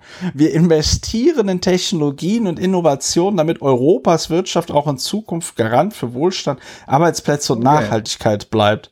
Ja, das ist so, natürlich, also, äh, also, ist natürlich äh, Gelaber. Ähm, ich habe äh, ich hab auch noch einen schönen. Ähm, wie festgestellt, kommt ja das Wort Internet dreimal vor, davon einmal im, in der Zusammensetzung als Internetdienste. Aber Dafür kommt das Wort Quantencomputer auch dreimal vor. Also das heißt, äh, so rein quantitativ äh, ist also der, äh, der Quantencomputer ein ähnliches Vorhaben wie die Versorgung mit schnellem Internet oder Internet überhaupt. Und ähm, ja, das ist ja dann auch so eine schöne Sache. Ähm, wir wollen das digitale Ökosystem, wir setzen uns für einen deutlichen Ausbau der Rahmenbedingungen für gemeinsame Initiativen auf europäischer Ebene ein, so zu neuen digitalen Produkten, zum Beispiel künstlicher Intelligenz oder Quantencomputern. Ja, Donnerwetter, Europa digital an die Spitze führen. Und da muss ich sagen, da graut es mir mit am meisten vor. Nee, am meisten ist schwer gesagt, aber ähm, also wenn ich mir Armin Laschet am Computer nur vorstelle, wie der, ja. äh, wie der äh, nach der, wie, wie der nach der Taste sucht, mit der man Zeilenumbrüche äh, macht, ähm, dann wird mir Angst und Bange und wie diese Partei äh, mit diesem Programm, wie die einigermaßen vernünftige Infrastruktur für solche Sachen, von denen die einfach alle noch viel, viel weniger Ahnung haben als ich, wahrscheinlich der Digitalexperte ungefähr so viel Ahnung wie ich, ähm, wie die da das Land auf Vordermann bringen wollen. Land auf Vordermann ist auch so ein Allgemeinplatz, aber ähm, ich halte das für, für völlig ausgeschlossen, wenn man viermal Quantencomputer, wenn man dreimal Quantencomputer auf 140 Seiten sagt und dreimal Internet, das kann es ja wohl nicht sein. Ne? Und ähm, ja, das ist ja. ein bisschen traurig. Ein Wort, das hingegen sehr häufig vorkommt, äh, ist Modernisierungsjahrzehnt. Also mit Computer, gut, Digitalisierung. Das kommt, muss ich zur Ehrenrettung sagen, 196 Mal Digitalisierung. Ja, äh, allerdings auch ein also, Digital-TÜV, ein Digitalministerium äh, und also sehr viele Sachen. Ein Wort, das recht häufig ebenfalls auftaucht, ist äh, das Wort kein weil also auch sehr viel gesagt wird, äh, was, was man geht. nicht will. Ne? Kein, keine Drogen legalisieren, kein Tempolimit ähm, und äh, ja, solche Sachen. Also viel, viel gegen irgendetwas und vor allem ja, die CDU ist halt gegen, Verbotspartei, ne? gegen Veränderung. Ja. Und gegen äh, Entwicklung, gegen Ungemütlichkeit äh, keine Paralleljustiz, also als der Rechtsstaat duldet ja. keine Paralleljustiz, die unsere Gesetze ja. und Gerichte verdrängt. Die Ach Clans. nee. Wie oft kommt denn das Wort Clan vor? Ui. Ja, Clan das ist, ist doch sicherlich das auch. Ist, das ist sogar ein eigenes Unterkapitel 9.4. Null Toleranz gegenüber kriminellen Familienclans. Das ist ja Wahnsinn. Hier, was ja. steht hier? Neue Stärke, mehr Sicherheit aus Verantwortung für unsere Freiheit. Ja, ja, ja, ja, ja. Doch Sicherheit und Freiheit werden jeden Tag, auf neu, jeden Tag aufs Neue herausgefordert von Einbrechern, kriminellen Clans, gewaltbereiten Extremisten, internationalen Terroristen oder Angriffen im Cyberraum. Cyberraum. Jesus Christus. Ja, da würde man aber sagen, da würde man aber sagen, that escalated quickly, ne? Weil wie du von Einbrechern auf kriminelle Clans, gewaltbereite Extremisten, internationale Terroristen und dann auch noch Eingriffe im Cyberraum kommst. Ja, auch ähm, ein Thema, das ja angeblich äh, so wichtig ist, äh, also angeblich äh, auch von der CDU so wichtig genommen wird, ist äh, Zuwanderung nach Deutschland. Ja. Und an äh, zwölf Stellen äh, kommt der Begriff Zuwanderung zum Teil auch in Zusammensetzungen vor. Ähm, aber äh, das Einzige, was, was man wirklich will, ist äh, gezielte Zuwanderung gezielte Zuwanderung in den Arbeitsmarkt. Und äh, Migration ist nur dann eine Chance, wenn sie geordnet erfolgt und sich an klaren Regeln orientiert. Und ähm, das gilt für die Einwanderung von Fachkräften ebenso wie für die Aufnahme von Schutzsuchenden und Geflüchteten. Eine Zuwanderung in die Sozialsysteme lehnen wir ab. Ja, mh, mm, also äh, so und dann schwierig. Glaubt man also das ist jetzt also schon dreimal gelaufen, das Wort äh, Zuwanderung. Äh, dann wird es also noch neun weitere Male äh, erwähnt. Ähm, und äh, eigentlich immer variiert. Ne? Also Zuwanderung in den Arbeitsmarkt setzen wir weiterhin am Fachkräftebedarf an, Fachkräfteeinwanderungsgesetz äh, und die schon angesprochenen ähm, im Rahmen eines Pilotprojekts, da wird es dann doch sehr konkret, sollen Fachkräfte-Einwanderungsattachés an ausgewählten deutschen Botschaften in Drittstaaten ernannt werden. Sie sollen intensiv über die qualifizierte Zuwanderung nach Deutschland informieren und zuwanderungswillige Fachkräfte beispielsweise im IT-Bereich unterstützen. Also äh, da wird es dann sehr, sehr konkret, wo es also wirklich keine Sau interessiert. Und der Fachkräfteeinwanderungsattaché in Mali, der wird also wirklich ein Hack of a Job machen. Also jedenfalls, ja. dieses Thema wird komplett ausgeklammert. Auch so, so, ein, so ein gesellschaftliches Bild, äh, das man vielleicht haben könnte. Äh, wir könnten ja mal gucken, ob das Wort, ähm, der Begriff zum Beispiel Homosexualität erscheint nicht, queer wahrscheinlich auch nicht. Das sind halt jetzt Sachen, äh, die sicherlich nicht für alle und schon gar nicht für alle CDU, CSU-Wähler äh, irgendwie im Mittelpunkt des Interesses äh, stehen der gesamten Gesellschaft. Aber sagen wir mal, dass man vielleicht da auf seinen 4000 Zeilen vielleicht doch mal ein Wort dafür dazu verliert, dass man sich dann doch auch so für, dafür einsetzt. 5000 Zeilen sind es fast. Ähm, ein bisschen dafür, ein bisschen einfach nur wenigstens ja. ein Lippenbekenntnis dazu absetzt, dass man sagt, dass man hier auch irgendwie so eine möglichst diskriminierungsfreie Gesellschaft anstrebt. Was ist denn eigentlich mit Frauen? Äh, ich habe hab noch eine schöne, ich habe ja. eine schöne Stelle bei beim Thema Clankriminalität.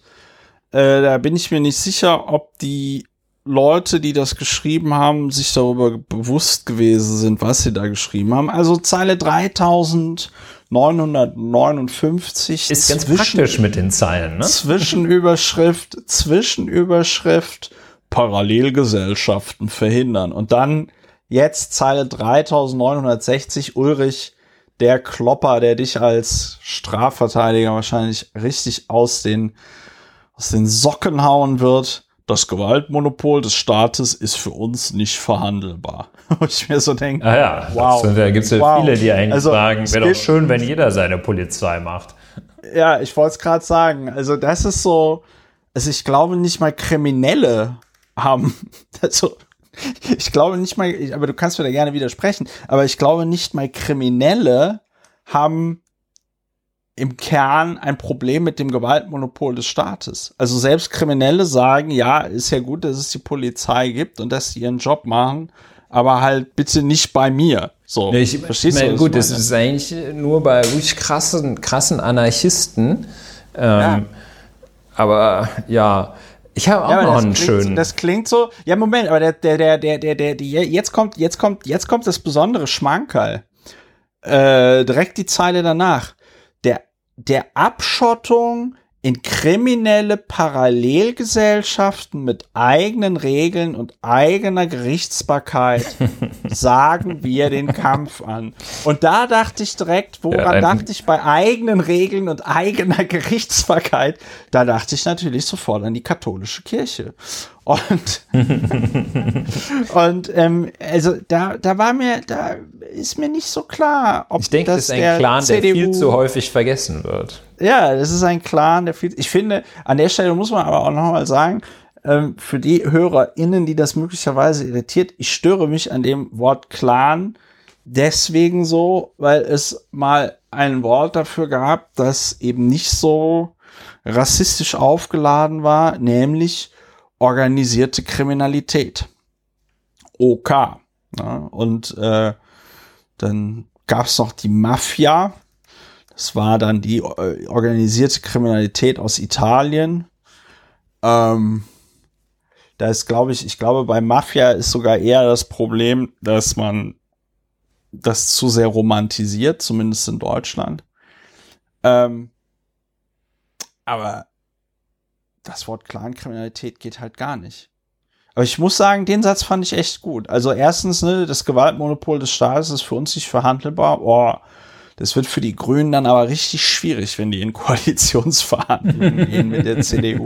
Ach, ähm, das, das ist flexibel hier, das Programm. Ja, es, enthält dann, ja, es enthält ja wirklich gar nichts. Ne? Also, ja, ja. ja, ich meine, auch die Grünen wollen wahrscheinlich in Koalitionsverhandlungen nicht das ja. Gewaltmonopol, das das Gewaltmonopol auch, verhandeln. Das sind auch so geile Sätze mit fortlaufenden, konsequenten und konzert konzentrierten Einzelmaßnahmen wie etwa wiederkehrenden Razzien. Du musst dir mal das ist natürlich überlegen. Ein also eine eine wiederkehrende Razzia. Grüß dich, Razzia, war es ja lange schon nicht mehr da. Wiederkehrenden Razzien müssen kriminelle Clans weiterhin systematisch gestört werden. Sie dürfen keine ruhige Minute mehr haben. Was ist das für ein Deutsch? Sie dürfen keine ruhige Minute mehr haben. So zeigen, also ich störe mich da an dem Meer, ne? So, also ich störe mich auch am Inhalt, aber sprachlich störe ich mich an dem Meer. So zeigen wir auch bei kein, bei kleineren Rechtsbrüchen, der Staat ist da und lässt sich nicht auf der Nase herumtanzen. Ey, haben die das irgendwie nach dem zehnten Bier geschrieben oder was? Ja, äh, das ist in der Tat, äh, das ist in der Tat ein sehr schönes, äh, ähm, ja, nee, schön ist da jetzt gar nichts. Ähm, ich bin gerade, was, was würdest du schätzen, wie oft das Wort Gleichberechtigung vorkommt? Äh, Vielleicht ungefähr, ungefähr, pass auf, es kommt wahrscheinlich ungefähr genauso häufig vor wie das Wort Rechtsextremismus. Ja, das weiß ich einmal. Ja, einmal. genau. Auch das kommt, ja. ähm, äh, kommt einmal vor, Gleichberechtigung. Ähm, aber es kommt eigentlich keinmal vor. Ich, lese, ich löse das Rätsel auf. Ähm, auch das Begriff Paar Mann und Frau, das kommt gleich zwei Wörter später, äh, kommt nur einmal vor. Aber eigentlich kommt es auch nicht vor. Denn ähm, das Wort Gleichberechtigung erscheint in folgenden zwei Sätzen. Einmal, der Islamismus ist eine extremistische ja. politische Ideologie. Drei Sätze. Wir bekämpfen ihn mit der ganzen Härte unseres Rechtsstaates. Härte, Rechtsstaat, ja auch so ein Begriffspaar. Dieser Kampf gilt denen, die Hass und Gewalt schüren und eine islamistische Ordnung anstreben, in der es keine Gleichberechtigung von Mann und Frau, bla bla bla, gibt. So, das ist äh, der Begriff Gleichberechtigung. Da ist er und da war er auch. Schön. Ähm, also das ist offenbar, also gibt es diese islamistische, ähm, diesen Islamismus, die islamistische Ordnung, da gibt es keine Gleichberechtigung, aber bei uns ist das offenbar schon okay. Jedenfalls, für, jedenfalls Armin Laschet hat da keine Schwierigkeit mit. Ich habe nochmal nachgezählt, ne? Das Wort Clan kommt äh, in seinen verschiedenen Variationen, wie zum Beispiel Familienclans, 13 kriminellen ah, ja, junge Clanmitglieder. Ja, äh, äh, genau, Clanmitglieder, äh, äh, äh, genau, äh, Clanmitglieder, Clanfamilien. So, das Wort Clan kommt in seinen Variationen insgesamt 13 Mal vor. Ja. Das Wort Rechtsextremismus kommt Tatsache einmal vor. Und ich meine, da muss man, da muss man sagen, okay, vom Inhalt her muss man sagen, ja, bewunderns- und bemerkenswert, dass es die CDU jetzt auch anscheinend zumindest inhaltlich verstanden hat.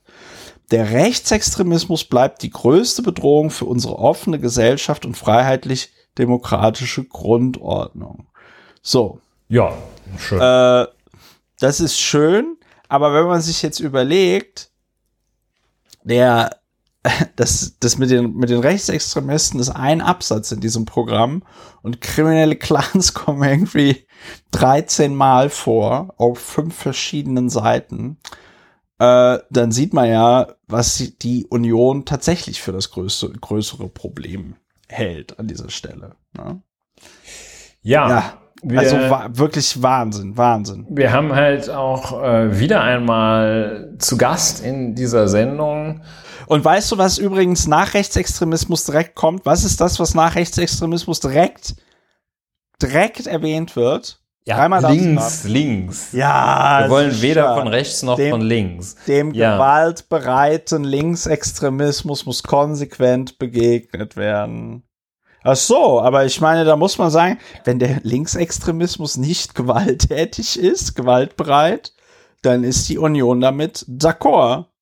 Hm. Ist doch super. Ja, also ähm, ja, in der Tat. Ähm, wir, wir haben zu Gast, wollte ich ja, äh, Ja. sagen, äh, mal wieder P.T. Barnum, äh, Ja, auch äh, genannt König Humbug. Also ähm, ja, der Mann, der äh, den Wahlspruch Little Something for Everyone geprägt hat, ähm, mit dem er einfach jedem, damit für jeden auch etwas dabei ist, etwas, was jeder unterschreiben kann, wo sich jeder dann irgendwie wiedergespiegelt fühlt, ähm, so, also dasselbe Prinzip, mit dem man Horoskope für äh, mittelgute Magazine schreibt, dass man denkt, ja Mensch, da bin ich doch irgendwie dabei. Klar, also hier gegen Rechtsextremismus, was will man dagegen sagen? Ist ja alles, ist ja alles drin.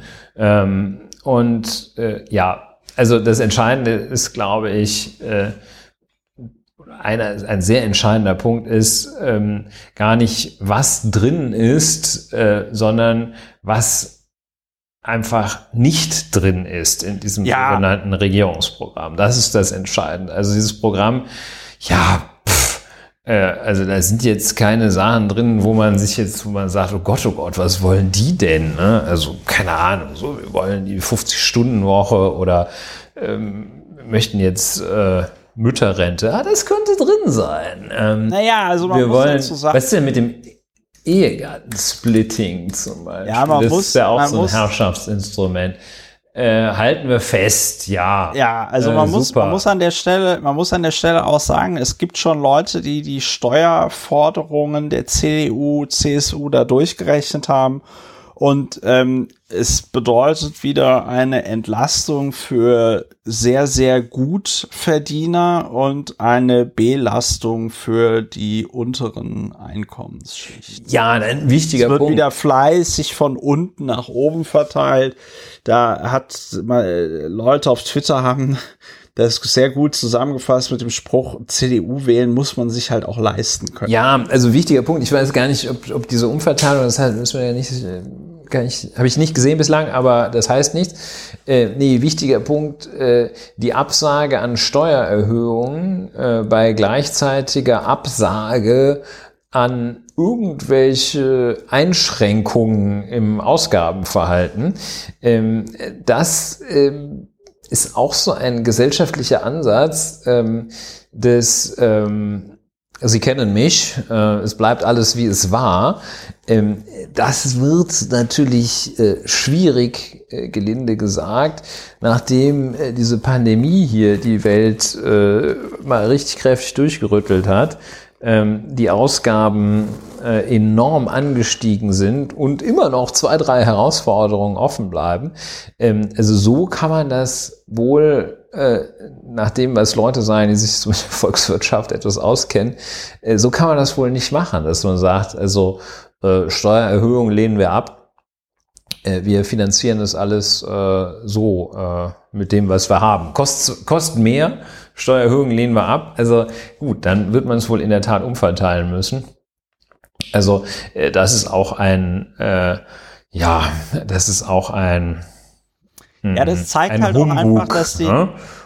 das zeigt auch einfach, dass äh, den, ähm, das zeigt halt auch einfach, dass die,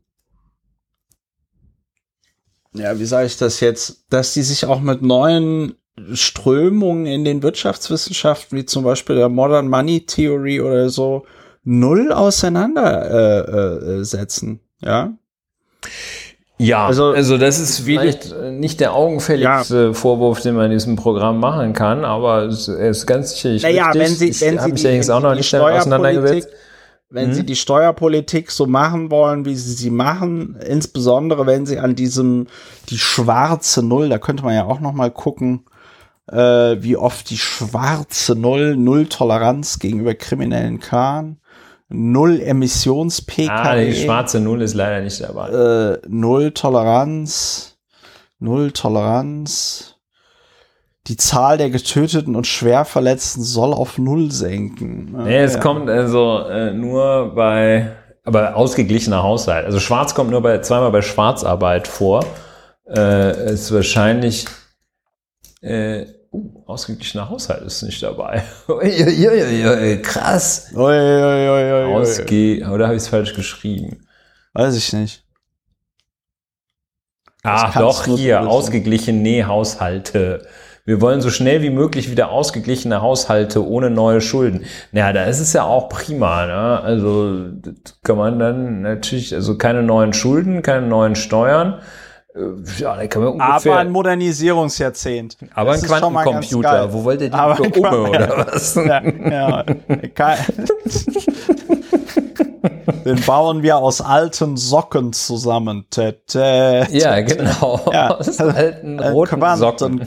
Ein Quantencomputer. Nein, ja, ne? es also ist tatsächlich ausgeglichener Haushalt, ist, keine neuen Steuern und äh, Modernisierungsjahrzehnt. Das gefällt frei, mir. Und ein Jahr Freibier. Ja, sehr schön. Dabei, ich, weiß, dabei weiß natürlich wirklich jeder Volldepp, dass du Geld investieren musst, um auch wieder Geld reinzubekommen.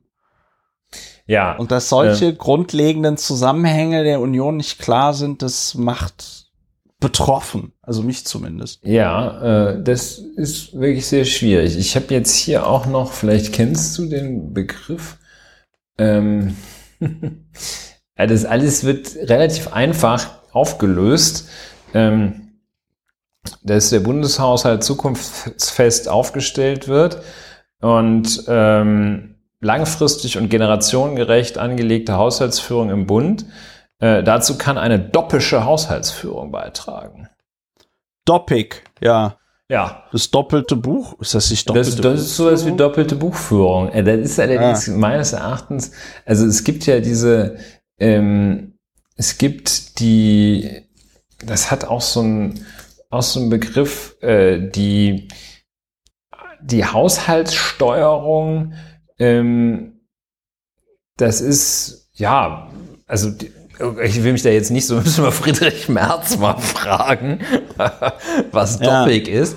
Ähm, also es ist so eine bestimmte Form, die es aber irgendwie auch offenbar seit Jahrzehnten gibt, der Haushaltsplanung, eine systematische Prognoserechnung mit Planungsfunktion. Also doppische Haushaltsführung ist klassischer Bullshit. Das ist so also nicht doppische Haushaltsführung als solches ist Quatsch, aber jetzt hier irgendwie so um die Ecke zu biegen und so, oh, wir machen das mal mit doppischer Haushaltsführung, das ist, äh, ja, das ist eben Humbug, weil, also, Kameralistik ist das Gegenteil dazu, genau. Also, ja. und ähm, da, da, also da wird's dann sehr, sehr konkret, dass man jetzt von der Kameralistik zur Doppik übergeht. Nee, also das nicht mit mir. Und äh, mit dir auch nicht, wie ich dich richtig verstehe. Ich, ähm, ja, mir graut davor. Ich verstehe natürlich, oder ich glaube zu verstehen, was hier die Strategie und Taktik dahinter ist. Ne? Also, die lassen jetzt einfach laufen. Sie kennen mich. Ähm, ich verspreche Ihnen, die, äh, also wir von der CDU, CSU versprechen Ihnen, es bleibt äh, schön gemütlich. Ne? Und das bleibt ja. natürlich äh, auch ein Jahrzehnt lang, kriegt man es wahrscheinlich noch hin. Ähm, aber also das, also das würde mich, wenn ich noch jünger wäre, als ich es ohnehin noch bin, ähm, würde mich das, glaube ich, völlig wahnsinnig machen. Und schon jetzt macht es mich tatsächlich sehr wahnsinnig, ähm, dass diese, diese, es nennt sich Stabilität, es ist aber Stagnation.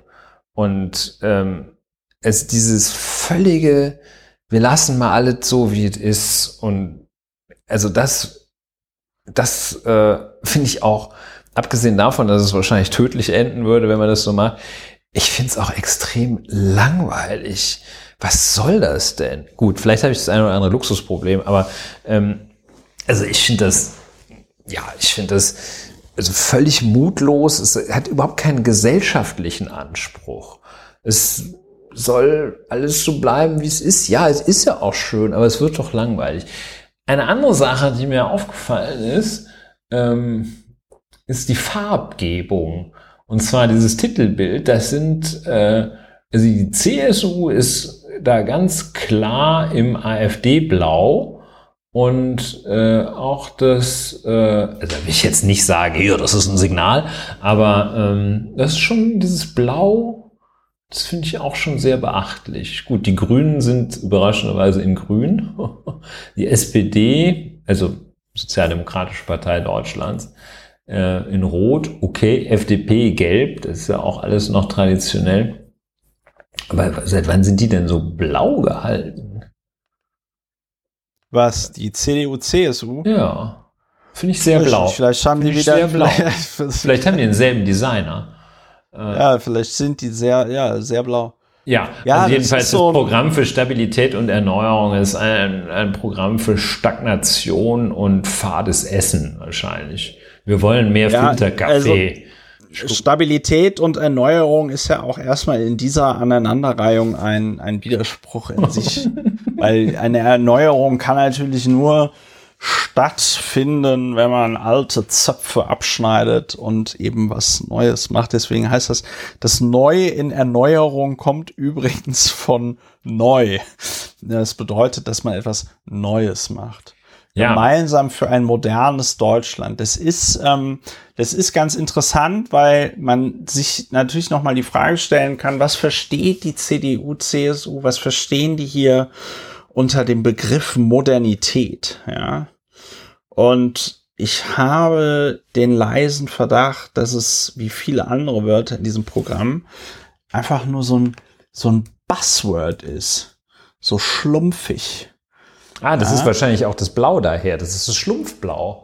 Ja, es ist. Das, das hat sich genau, Armin Laschet hat sich das Schlumpfblau ja. gewünscht. Ja. Ist ja auch irgendwie also, so ein das, Schlumpf. Ne? Ja, das Wort, das Wort modern kommt auch auf 65 Seiten vor. Ich krieg das jetzt auf die Schnelle nicht gezählt, aber es kommt deutlich öfter vor, weil es dann auf den Seiten öfter verwendet wird. Ich würde mal schätzen, dass es wahrscheinlich so 80 Mal im Programm von CDU, CSU vorkommt, also ja. fast auf jeder zweiten Seite.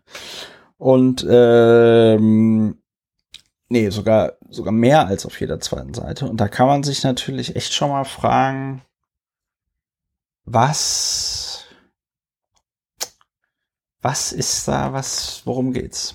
Aber ich sag mal so, die, die Kritiken die Kritiken waren ja schon vernichtend in der Presse und ich finde, an diesem Programm zeigt sich halt auch einfach, dass der, dass der Konservatismus hat halt auch einfach nichts mehr zu melden. Ich weiß nicht, ja. wie es dir geht. Also, ich finde ihn, ähm,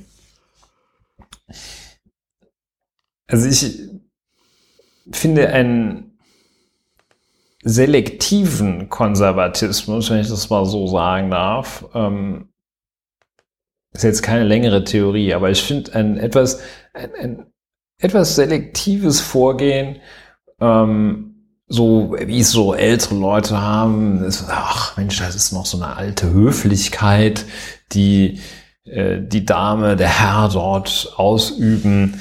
Ähm, das finde ich durchaus erwägenswert und eigentlich auch ganz schick. Und äh, ähm, aber äh, das ist so ein, ein generalisierter, verallgemeinerter äh, Konservatismus, äh, der sich auf alles erstreckt. Also ähm, der keine Aufgeschlossenheit besitzt. Also so ein Konservatismus, der sagt, ja, also das eine finde ich gut, wenn das so bleibt, aber das andere möchte ich ändern. Ähm, oder das kriegen wir nur hin, äh, wenn wir uns ändern, nur wenn wir uns ändern können zu bleiben. Was, ähm, das sehe ich hier nicht. Das ist einfach so ein, so ein, ein, ein mittelsüßer Brei, der da gekocht wird, ähm, wonach einfach alles so bleiben soll, wie es war und ist. Also so dieser, ja, äh, das ist ein Buchtitel, dass es, dass es einfach so gut wird, wie es früher nie war. Ja? Und ähm, das stört mich daran. Und ähm, also ich meine, da ist doch, da ist doch jetzt auch so viel passiert und nicht passiert. Es hat so tiefgreifende Erschütterungen gegeben. Äh, so viele Denkmodelle äh, sind erschüttert worden. Menschen, die dachten, äh, ja, wenn sie wenn Sie mal ein Jahr nicht nach Mallorca fliegen, sterben Sie, haben festgestellt, Sie sterben nicht. Arbeitgeber, die dachten, okay, wenn die mehr als drei Stunden äh, in der Woche im Homeoffice sitzen, dann arbeiten die Leute gar nicht mehr. Dann bricht ähm, der Kommunismus aus. Und äh, dann, dann, dann Homeoffice kommt überhaupt nicht vor, der Begriff. Äh, wahrscheinlich heißt es da Heimarbeit oder so. Ähm, und Nee, das kommt gar nicht vor. Ähm, und ja, also das ist wirklich enttäuschend. Nun muss man sich natürlich fragen, ähm, ist es wirklich der Rede wert, dass Christopher und Ulrich vom Wahlprogramm, dem sogenannten Regierungsprogramm der beiden Unionsparteien enttäuscht sind? Ähm, ja, es ist der Rede wert, weil ich finde, es ist noch schlimmer als früher. Also es ist einfach, es ist irgendwie in dieser Zeit, wo doch irgendwie auch ein Umbruch vorhanden ist, in dieser Form, wo es so vielen so gut geht, dass sie schon überhaupt gar nicht mehr wissen, was sie machen sollen, während es anderen noch immer sehr schlecht geht, wo sich die Welt, wo sich auch die Arbeitswelt erneuert, wo sich Leute fragen, muss ich denn jetzt wirklich 45 Stunden plockern äh, oder reicht es vielleicht, wenn, wenn alle 35 oder gut 35 hatten wir schon, wenn alle 20 oder wenn wir Modelle schaffen, die neu äh, die Arbeit verteilen und ähm, und ähnliches. Also in einer Zeit, wo all das äh, wo all das auf der Tagesordnung steht, da wirkt es einfach besonders fad. Besonders ja, es, also man muss schal ist der Geschmack, den das hinterlässt und vielleicht was noch, macht man dagegen? Man muss einfach ich meine, die SPD wird's ja nicht. Ähm, da muss man halt irgendwie die Grünen so stark machen, dass sie mit diesem Wackelpudding schlümpfen, ähm, wenigstens ein bisschen was geregelt bekommen. Ja, ja also das, das andere das, Chance sehe ich nicht. Da, also sehe ich, ich nicht das, und damit gibt es keine andere. So. Ich, also erstens hast du das ja nochmal schön zusammengefasst und zweitens, ähm, also wie, wie bekloppt dieses, also wir haben ja schon einige Beispiele dafür gebracht, aber ähm, wie bekloppt das Programm der CDU ist, siehst du an solchen Blüten wie deshalb soll Deutschland deutlich vor Mitte des Jahrhunderts eine klimaneutrale Industrienation werden. Aha. Also klimaneutrale Industrienation scheint jetzt auch so ein äh, äh, äh Buzzword ähm, zu sein.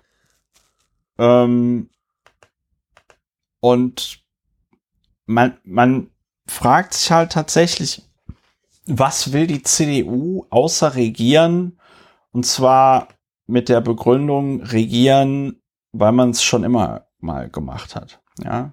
Ja. Ähm, also das ist tatsächlich, ja, du hast es im Grunde genommen schon gesagt. Also keine Idee, kein neues Konzept. Es geht nicht tatsächlich auf irgendeine der Herausforderungen äh, ein, vor der die Menschheit irgendwie steht.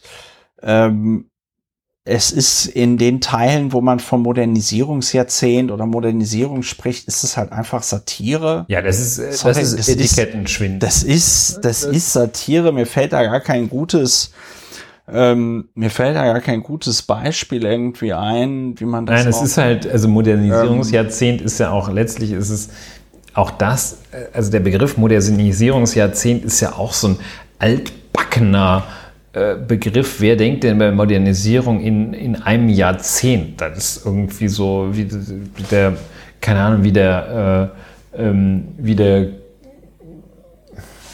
wie die Ausbildung zum Künstler oder sowas. Ich lasse mich zum Künstler ausbilden. Ja, ja. Vor allen Also- Dingen, vor allen Dingen, der Witz ist ja, sie meinen mit Modernisierung, jetzt habe ich es auch, sie meinen mit Modernisierung ja noch nicht mal eine tatsächliche Modernisierung, sondern worum es ihnen irgendwie geht, ist, die gesamte Infrastruktur, die dank ihrer Sparpolitik über die letzten Jahrzehnte runtergewirtschaftet worden ist, ja, äh, die soll jetzt ertüchtigt werden.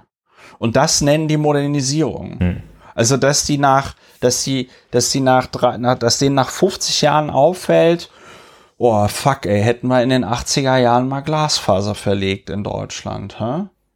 Ja, es ist Dann einfach. sagen die, und dann sagen die, oh, jetzt brauchen wir ein Modernisierungsjahrzehnt. Nee, das ist kein Modernisierungsjahrzehnt, sondern das ist ein, also mal maximal ein Renovierungsjahrzehnt, ja. Ja, ich habe ich hab einen zur, zur Überleitung. Ja. Es ist jetzt so ein bisschen Die ist, aber brüst. ist schon klar, ja, dir ist schon klar, dass wir jetzt schon zwei Stunden gepodcastet haben. Ne? Wir müssen jetzt de, den nächsten würd- Teil müssen wir sehr Ich, kompakt ich machen. binde das jetzt ganz kompakt und du wirst sehen. Ähm, und zwar Bundesministerin Julia Klöckner Ja. wurde auffällig, mal wieder, nicht nur durch äh, den äh, emissionsreichsten Dienstwagen aller Bundesminister, die nicht solche gepanzerten Minister und Ministerinnen, die nicht solche gepanzerten Limousinen fahren, wie der Horst Seehofer und die Kanzlerin. Ähm, also alle, die jetzt nicht, äh, die nicht bedeutend genug sind. Unter den unbedeutenden oder weniger bedeutenden hat sie einfach sich das Auto ausgesucht, das am meisten CO2 in die Atmosphäre pustet. Das ist aber gar nicht das, was ich sagen wollte. Sie hat auch einen sehr schönen Vorstoß, mit dem sie sich mal wieder, ähm, äh, ja, eine, eine tolle Unbeliebt Idee. macht. Ähm, ja, Frau Klöckner hat gesagt, ähm, wir, sie hat, sie hat äh, den Wolf, äh, die Agrarministerin Klöckner hat sich für gezielte Abschüsse von Wölfen ausgesprochen. Wölfe sind gezielt zu töten, wenn in einer Region bereits viele der Tiere leben. Damit wiederum liegt sie auf der Linie äh, von Jägervereinigungen, die kürzlich in der Stadt Potsdam, in der auch abgelaufenen Woche, in der Stadt Potsdam es geschafft haben, einen Jäger, der einen Wolf erschossen hatte, was ein Verstoß gegen das Naturschutz, ein strafbewährter Verstoß gegen das Naturschutzgesetz ist, ähm, oder es ist eine Ordnungswidrigkeit, jedenfalls Verstoß gegen Naturschutzgesetz, ähm, äh, dieses Verfahren äh, mit Unterstützung verschiedener Jägerverbände wurde mit einem Freispruch beendet, weil der Mann geltend gemacht hatte, die, der Wolf habe seine Hunde angegriffen. So, und Frau Klöckner kommt jetzt und ich meine, das wird wirklich sehr, sehr perfide. Frau Klöckner spricht sich so und damit kommt sie dann mal wieder, weil sonst hat sie auch echt nichts zu bieten. Ähm, kommt dann und äh, fordert den gezielten Abschuss von Wölfen. Und da guckt man mal in das Regierungsprogramm. Wenn man die CDU, CSU wählt, äh, dann wird man, um unsere Weidetierhaltung zu sichern, setzen sich beide Parteien dafür ein, dass der strenge Schutzstatus des, Wolf, des Wolfs im europäischen Naturschutzrecht überprüft und angepasst wird. Jedenfalls, also ähm, die CDU, CSU wird sich für den Abschuss des Wolfs einsetzen, ähm, dass es überprüft wird. Frau Klöckner, die dreckigste Autofahrerin der Bundesregierung, äh, ist mit dabei. Äh, da schließt sich der Kreis, äh, dass man mit, ähm, mit blöder Symbolik jetzt auch noch die Wähler holen will und mit so einer, mit so einer uralt hergebracht. Wir schützen euch sogar vorm Wolf. Wir schützen euch nicht nur vor äh, vom Genderstern, äh, sondern auch vom Wolf. Ja, also das ist wirklich erschreckend. Also ich muss sagen, äh, ich muss nicht sagen, also das ist wirklich, es wird zunehmend abstoßender, dieses CDU-CSU-Geschwurbel. Äh, ähm, ich fand es noch nie gut, aber ich finde es immer schlimmer. Ja, ja. ja. Ich finde ja. da, das ist, äh, ich komme auch immer weniger mit dieser Bigotterie äh, klar, aber das liegt wahrscheinlich auch daran, dass ich mich frage, was wollen die politisch eigentlich noch? Machterhalt. Machen, außer immer, außer Machterhalt. So, äh, ja, jetzt müssen wir, jetzt Schluss, müssen wir ins ganz, Bett, ne? Ja, jetzt müssen wir ins Bett. Ganz zum Schluss Du hast gar nicht das der Datum Vati gesagt. Der, der Vatikan, doch, ich habe das Datum gesagt, 22. Juni 2021. Ja, ich ähm, Der, der äh, Vatikan, ja, das war, war schon so lange her, dass du dich nicht mehr erinnern kannst. Der Vatikan ist gegen ein Anti-Homophobie-Gesetz. Äh, ja. Das zum Schluss als Abbinder. In Italien wird äh, ein äh, Antidiskriminierungsgesetz jetzt äh, verabschiedet. Ähm, dass es eben verbietet, Leute aufgrund ihrer sexuellen Orientierung oder so zu diskriminieren. Und, so. und ähm, die, die katholische Kirche ist nicht begeistert, weil sie sagt, dass, äh, dass äh, das würde die Religionsfreiheit einschränken. Äh, die Freiheitsrechte der katholischen Kirche würden durch einige Inhalte des aktuellen Gesetzesentwurfs unzulässig eingeschränkt. Ein Inkrafttreten könnte demnach ein Verstoß gegen das Konkordat von 1984 darstellen. Wir bitten darum, dass unsere Bedenken berücksichtigt werden, wird es weiter aus dem Vatikanischen Schreiben zitiert. Ja. Ja, also wahrscheinlich, die, die geben ja offen an, äh, dass sie ähm, Angst vor rechtlichen Schritten gegen die Kirche haben, also gestützt auf das Antidiskriminierungsgesetz, Anti-Homophobie-Gesetz, ja. das ähm, gefürchtet wird, ich weiß jetzt ausnahmsweise nicht, was im Konkordat von 84 drin steht, da steht wahrscheinlich eine Unvereinbarkeit mit ähm, dem Wirken in der Kirche oder der Weihe als Priester und der Homosexualität drin. Und ähm, deshalb. Nee, ich glaube, dieses, ja, ich bin mir aber nicht sicher, ob das nicht womöglich ein, ein Konkordat zwischen dem Land Italien und äh, und dem Vatikan ist. Aber da, das ja, jetzt ja, Konkordat, äh, völlig richtig, das kriegen wir nicht recherchiert. Wir haben uns da ein bisschen, ach, das sind die Teil der Lateranverträge, okay. Ja, die ähm, lassen sich da, die lassen sich da einfach immer umfassende Sonderrechte von irgendwie Staaten, in denen die rumhocken, äh, zu Ja, ja, und die wollen dann halt da irgendwie ihre, auch, äh, ihre, ihre, ähm, ja, ihre homosexuellen Priester raushauen und sowas. Und das können sie natürlich nicht, nicht machen. Wenn man die nicht diskriminieren darf, können die, genau. können die den nicht diskriminieren. Ja. ja. Schade, schade, ja. schade. Schade, ähm, schade, schade. Und äh, ja, muss man ja auch echt ein bisschen Logik anwenden, zumal wenn man schon zwei Stunden Podcast, wenn jemand Vielleicht. gegen ein Anti-Homophobie-Gesetz, das ist immer das, ja. was ich noch, also du bist gegen Anti, gegen Anti, gegen Schwule. So, also äh, es wird immer Dreifaches dagegen, zweifaches dagegen ist ja dafür, aber dreifaches dagegen ist wirklich dagegen. Also ja, ja. gut, sauber, sauber, sauber. Ja gut, was will, man, Kirche, was will man erwarten? Ne? Also was ist, will man äh, erwarten? Watch Die gutes kleinen Mannes. So, jetzt äh, mache ich aber Schluss, oder? Ja, jetzt, äh, jetzt ist äh, jetzt ja. Zeit. Zeit für uns jetzt zu gehen. Zeit.